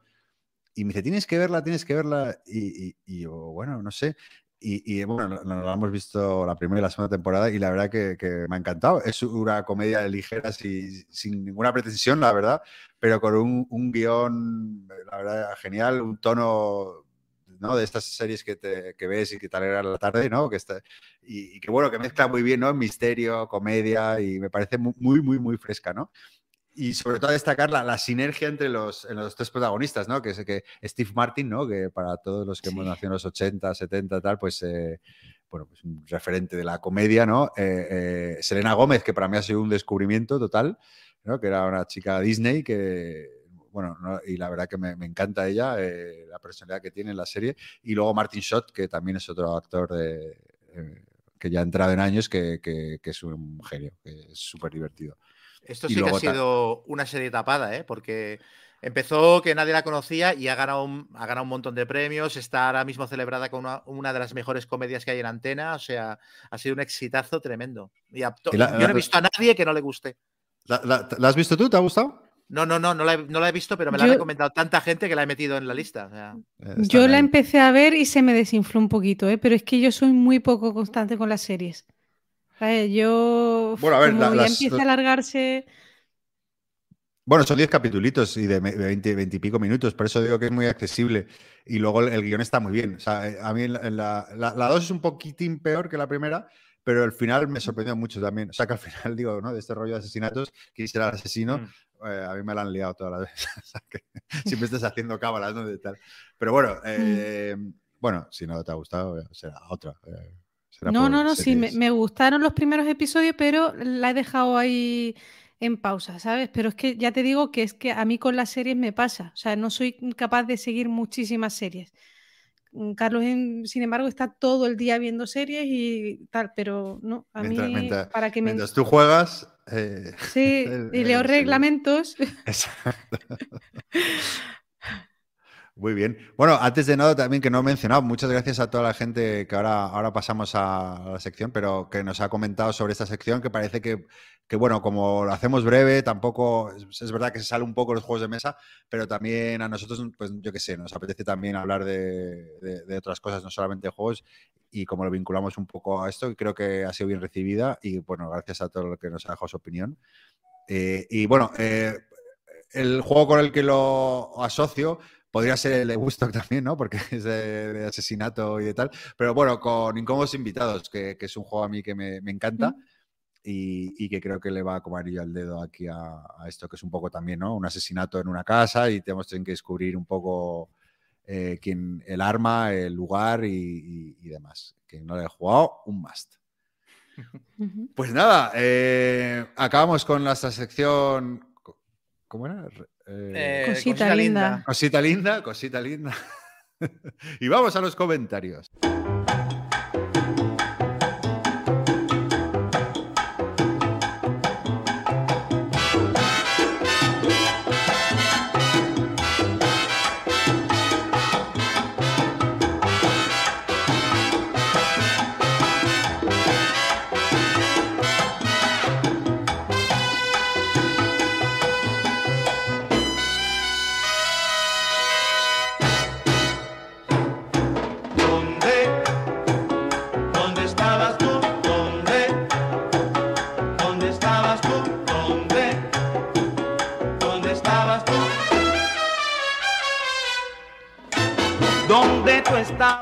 Venga, Chema, dale a los comentarios. Voy. Pues a ver, eh, hay bastantes que te hacen yo recomendaciones sobre, sobre la guerra civil americana y temas afines y tal, y de la guerra de independencia y esto. Eh, Anónimo te dice que en el número 2 de Historia Moderna de Despertaferro hay un artículo sobre la batalla de Hampton Roads, la primera batalla de la historia entre barcos acorazados, y que te lo mires porque todos los números de esa revista que tratan la guerra de secesión, que son una joya y tal. Esto es la revista Despertaferro. Ah, vale. Sí, algún, alguna revistilla tengo de Despertaferro sobre la guerra civil. Mm. Luego también te recomienda, o Viriato, te recomienda eh, la serie Norte y Sur, sobre la guerra. Que ya me la puse ayer. me puse el, primer capítulo, porque es una serie que, joder, me, la había recomendado ya mucha gente, que es muy mítica y tal, pero no la había encontrado y ayer la encontré. Entonces ya a muerte con la serie. ya, ya os contaré a ver qué tal. Sí. Eh, luego también te recuerda, eh, te recomienda Eligio Rodríguez Montero el For the People, que supongo que lo tienes controlado, el juego For el the People. For the People. El For the People ya he hablado con Eligio y, lo jugaremos. Lo que pasa que empecé a jugar una partida y quise jugar la primera vez toda la campaña. Y joder, al final la hemos dejado a medias. Eh, con Carlos Zapoleón, y, pero bueno, es un juegazo y, sí, y el miércoles que viene seguramente lo juegue en físico. Y Gonzalo creo que también lo va a jugar, o sea que a ver si lo reseñamos próximamente. Sí, sí, a ver si lo. Ojalá, ojalá. Y a Eligio a lo mejor lo conozco en un par de semanas, que después de ese me voy a ir a una casa rural y a lo mejor puede aparecer también por ahí. Sí, sí, muchas ganas, que soy fan de, él. Pascual Peláez eh, te dice, Gonzalo, dice, en la explicación de la dureza del Iki, un poco de lío entre dureza media, familiar medio duro. solo te falta poner un sistema decimal para medirla. Tiene toda la razón del mundo. Euro medio, ya está.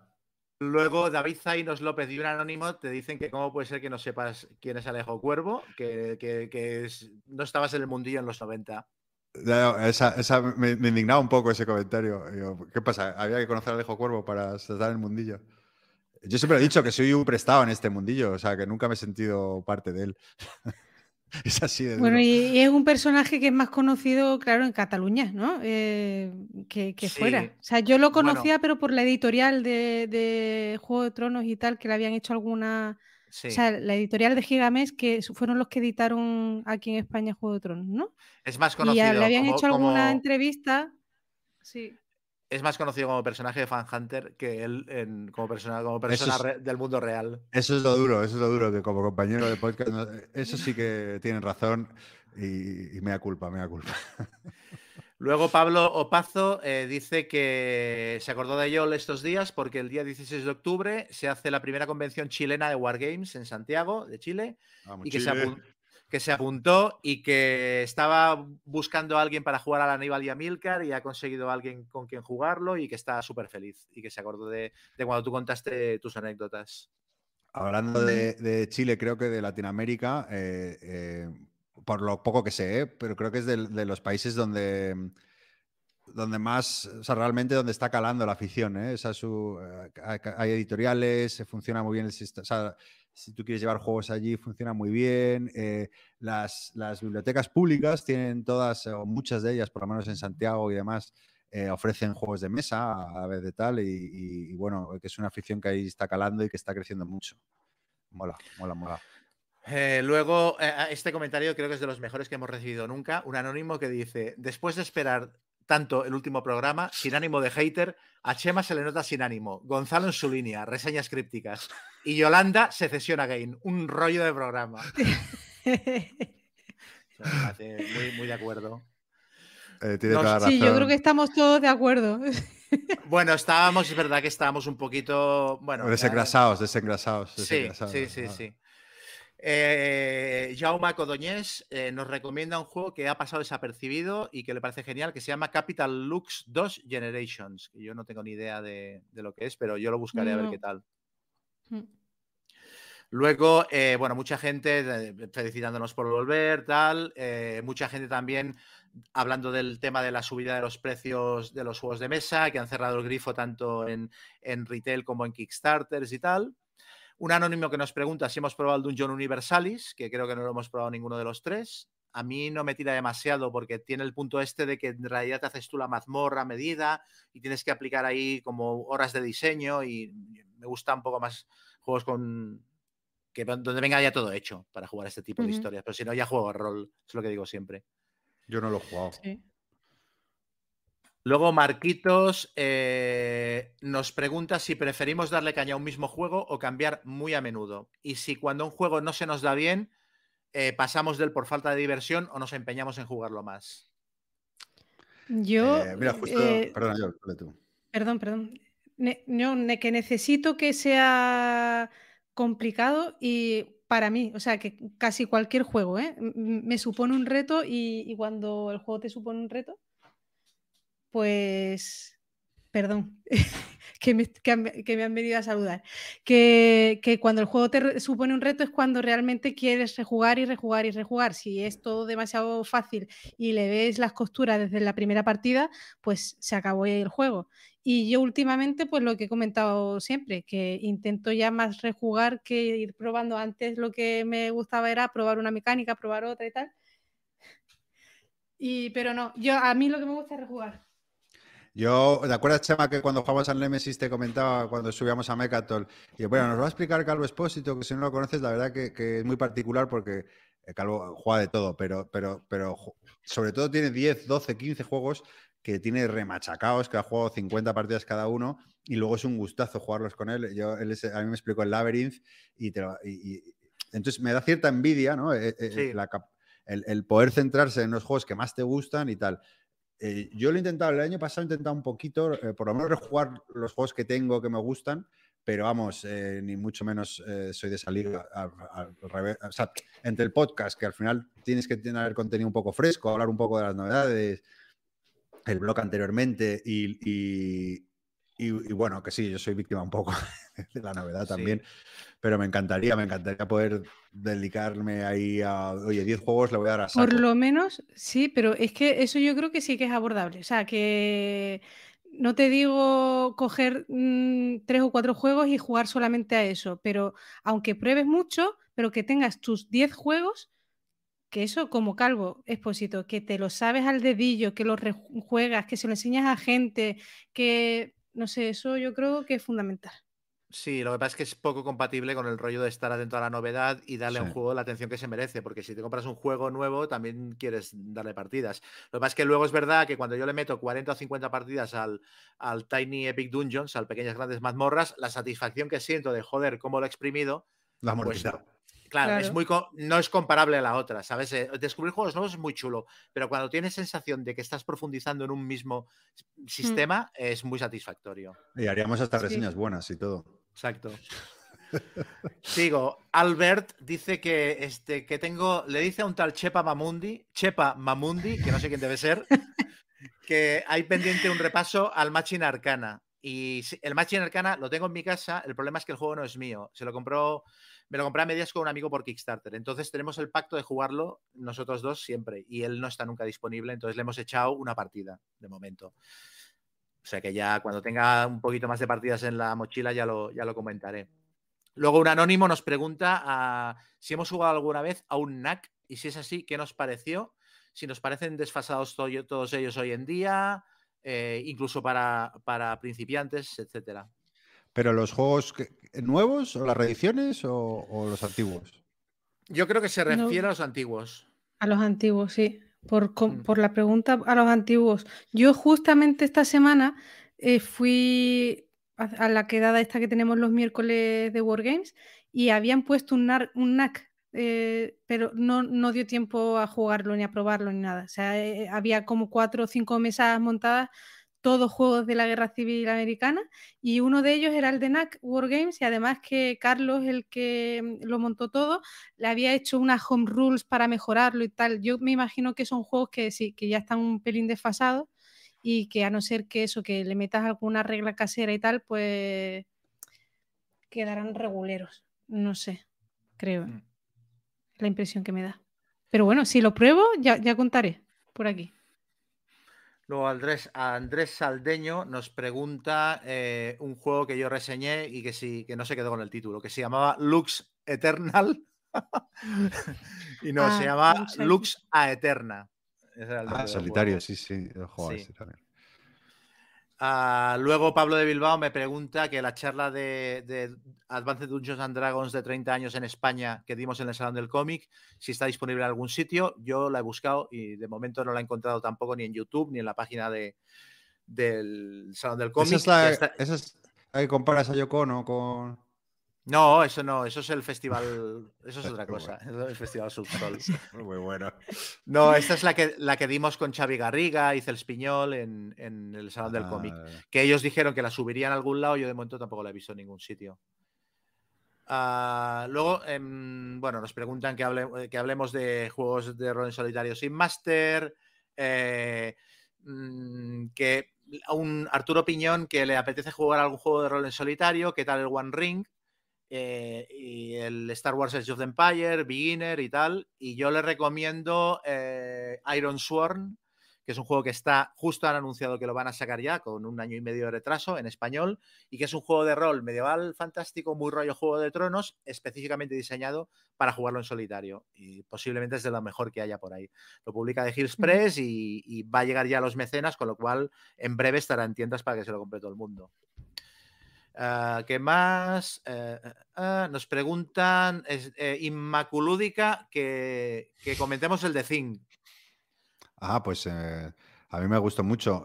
Rápidamente, yo he jugado una partida, la primera media hora quería tirarme por, por una ventana, porque mm, cada uno tiene, como todos estos juegos, tiene un personaje y siempre hay uno que hace una cosa más, con, ¿no? O sea, que se te da mejor una cosa. En mi caso era coger comida. Entonces, después de siete turnos cogiendo comida, dije, mira, paso de coger comida porque me estoy aburriendo. Y, y a partir de ahí, pues ya haciendo otras cosas mola mucho. Está muy guay. Lo único que me gustaría darle más partidas, pero la partida remontó, éramos 7, 8, que es difícil. No es muy complejo, muy temático y, y- y- y la verdad que muy divertido. Por una partida, ¿eh? a ver si le doy más. Tengo muchas ganas de probarlo, tengo muchas ganas. Lo que pasa es que me da rabia, no me lo he comprado porque en retail faltan dos de los personajes de la película y esto me parece un crimen. Bueno, S3O me dice que le ha llegado ya el juego de rol Extinción, en el que yo escribí una aventura y me dice que le flipa la aventura que escribí, que, bueno, muchas gracias, que le, parece muy guay. Y que, y que am, recomendemos juegos sobre la franquicia de Alien. Y que él dice que sigue jugando al The Leading Edge, que es un juego que salió a finales de los 80. A ver, yo lo creo que lo hemos dicho muchas veces. El, Mm. el Legendary Encounters Alien para mí es el que mejor refleja las pelis. O sea, cuando pongo en una balanza jugabilidad y adaptación, es el que más me sigue satisfaciendo. No sé si vosotros tenéis alguna otra recomendación. No, ahí te dejo a ti, que sabes más del Mm. Eh, luego, Oscar Reciocoy dice que lleva un proyecto de ludoteca escolar y que ha estado llevando juegos a lo largo de estos años, Catán, Carcassonne, The Island, Uno, Escuela de Pingüinos, ta, ta, ta, y que eh, le recomendemos algún wargame ligerillo. Yo se me ocurre el Command and. Colors, el Command and Colors eh, antigüedad que ha sacado de Vir, pero no sé si para un, es- un colegio será incluso demasiado. Pues justo de lo que eh, los, los que estuvimos hablando el otro día, eh, por ejemplo, el 300 de Dracoideas, el, el te- Tetrarquía, el Saladín que va a salir, el- incluso el, el Waterloo 1815, me parece también así, ¿no? Sí, es verdad. Yo creo que son juegos como muy asequibles y como cortitos, que yo creo que sobre todo para los niños que les, le- les resulta complicado a lo mejor mantener la, la concentración y la atención, pues puede ser buena idea. Muy bien. Luego un anónimo nos pregunta con qué 4X podemos iniciarnos, que pueda funcionar a partir de dos jugadores. Y bueno, el Twilight Imperium se ve que en la, en la BGG tiene un modo A2 que dicen que funciona muy bien, pero así que puedas abrir la caja y ponerte a jugar, a mí lo único que se me ocurre ah, es el Pequeñas Grandes Galaxias. Es, es que un 4X para dos. Para dos, un 4X. Bueno, yo probé hace poco uno que es el Space Empires de GMT. Hmm. que se puede jugar incluso en solitario y a dos funciona bien y tiene cosas un poco viejunas como tener que las actualizaciones que haces de tu facción pues las haces con a lápiz y, a- y en un papel, vamos, las vas Hmm. eh, marcando y tal, pero joder, es un juego diferente y que me gustó, ¿eh? A ver Mm, si lo y además muy sencillo, muy sencillo de reglas, o sea que las reglas me las leí súper rápido, no dejó mucho lugar a dudas y en, una horita pues estaba jugándolo bien. A ver si te lo reseñas, que siempre lo tengo ahí ese con ganas de explorar. Y bueno, dos comentarios más. Uno de un tal Captain Crush que me pregunta si hay reglas escritas para jugar Space Hulk a tres o cuatro jugadores y si hace falta más de un juego básico. Yo hice, yo redacté unas reglas para jugar multijugador porque yo montaba partidas de hasta, de hasta 12 jugadores de Space Hulk. Entonces llegó un momento que había tantas reglas caseras que preferí redactar un reglamento completo y pasárselo a los jugadores. Y creo que ese reglamento corre por internet por algún lado, no sé por dónde. Pero eh, en las partidas más modernas que hice, hice simplemente una hojita de reglas con los cambios, que ya la intentaré subir a algún lado y ya está. Y sí, hace falta como mínimo dos juegos básicos. Para partidas muy grandes, dos juegos básicos. Si no, pues hay escenarios grandes de Space Hulk en los que te divides los marines entre tres o cuatro jugadores y ya está, ya no tienes, no tienes que hacer ningún invento. Así también funciona. Y luego la última pregunta es de Amandil que dice, ¿regaláis juegos a gente no jugona en cumpleaños, navidades, etcétera? Y en caso de hacerlo, ¿qué criterio utilizáis? ¿Sus gustos a lo loco o por fastidiar como quien regala una trompeta al hijo de unos amigos? Yo no...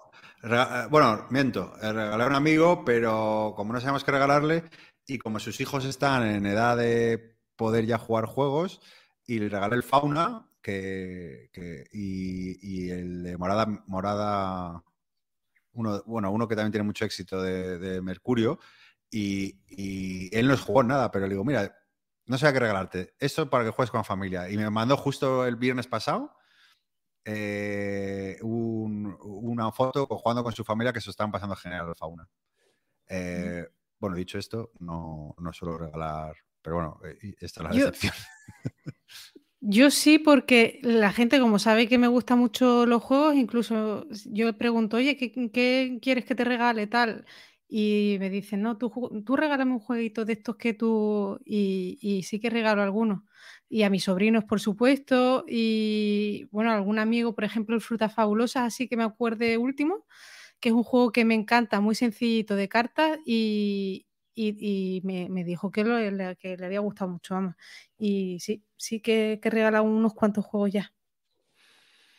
Yo no tengo tendencia de regalar juegos a gente no jugona porque tampoco conozco a tanta. O sea, a mi familia, por ejemplo, no se me ocurre. A mi hermana le regalé hace años el Grand Almuti y creo que lo tienen muerto de risa en la estantería porque no juega a juegos de mesa. Entonces no, no acostumbro a hacerlo. O sea, que no, conoces a mucha gente que no juega a juegos de mesa. Exacto. Qué alegría, tío. Yo es todo lo contrario. O sea, todo, nadie juega juegos de mesa nada más que yo, de mi círculo tal. Por eso muchas veces, claro, me cuesta quedar con la gente a no ser que vaya a algún club o saque yo algo que me pida. Oye, pero claro, normalmente suelen ser juegos familiares hmm. muy sencillitos. Mm. Bueno, en el, eh, ya te digo, o sea, mi última experiencia en este sentido fue que fui a, a Ferrol, llevé el unánimo y fliparon. Y eran todos no jugones, mm. pero vamos, me pareció incluso exótico, porque no, no me muevo en ese ambiente. y ya está, ya estamos. Muy bien, pues esto ha sido todo por hoy, episodio número 45 especial de Essen. Eh, así que nada, eh, os dejamos y volvemos con el post Essen, con el post Sitches y con el post de todo. eh, a, ver, Chema. A, a, ver lo que hemos acertado.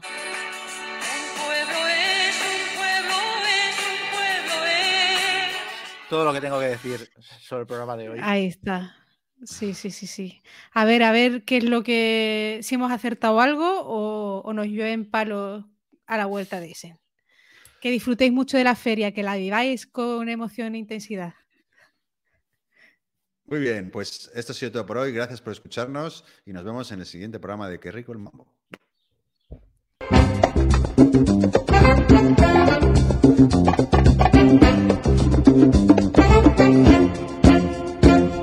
Mambo, qué rico mambo. Mambo,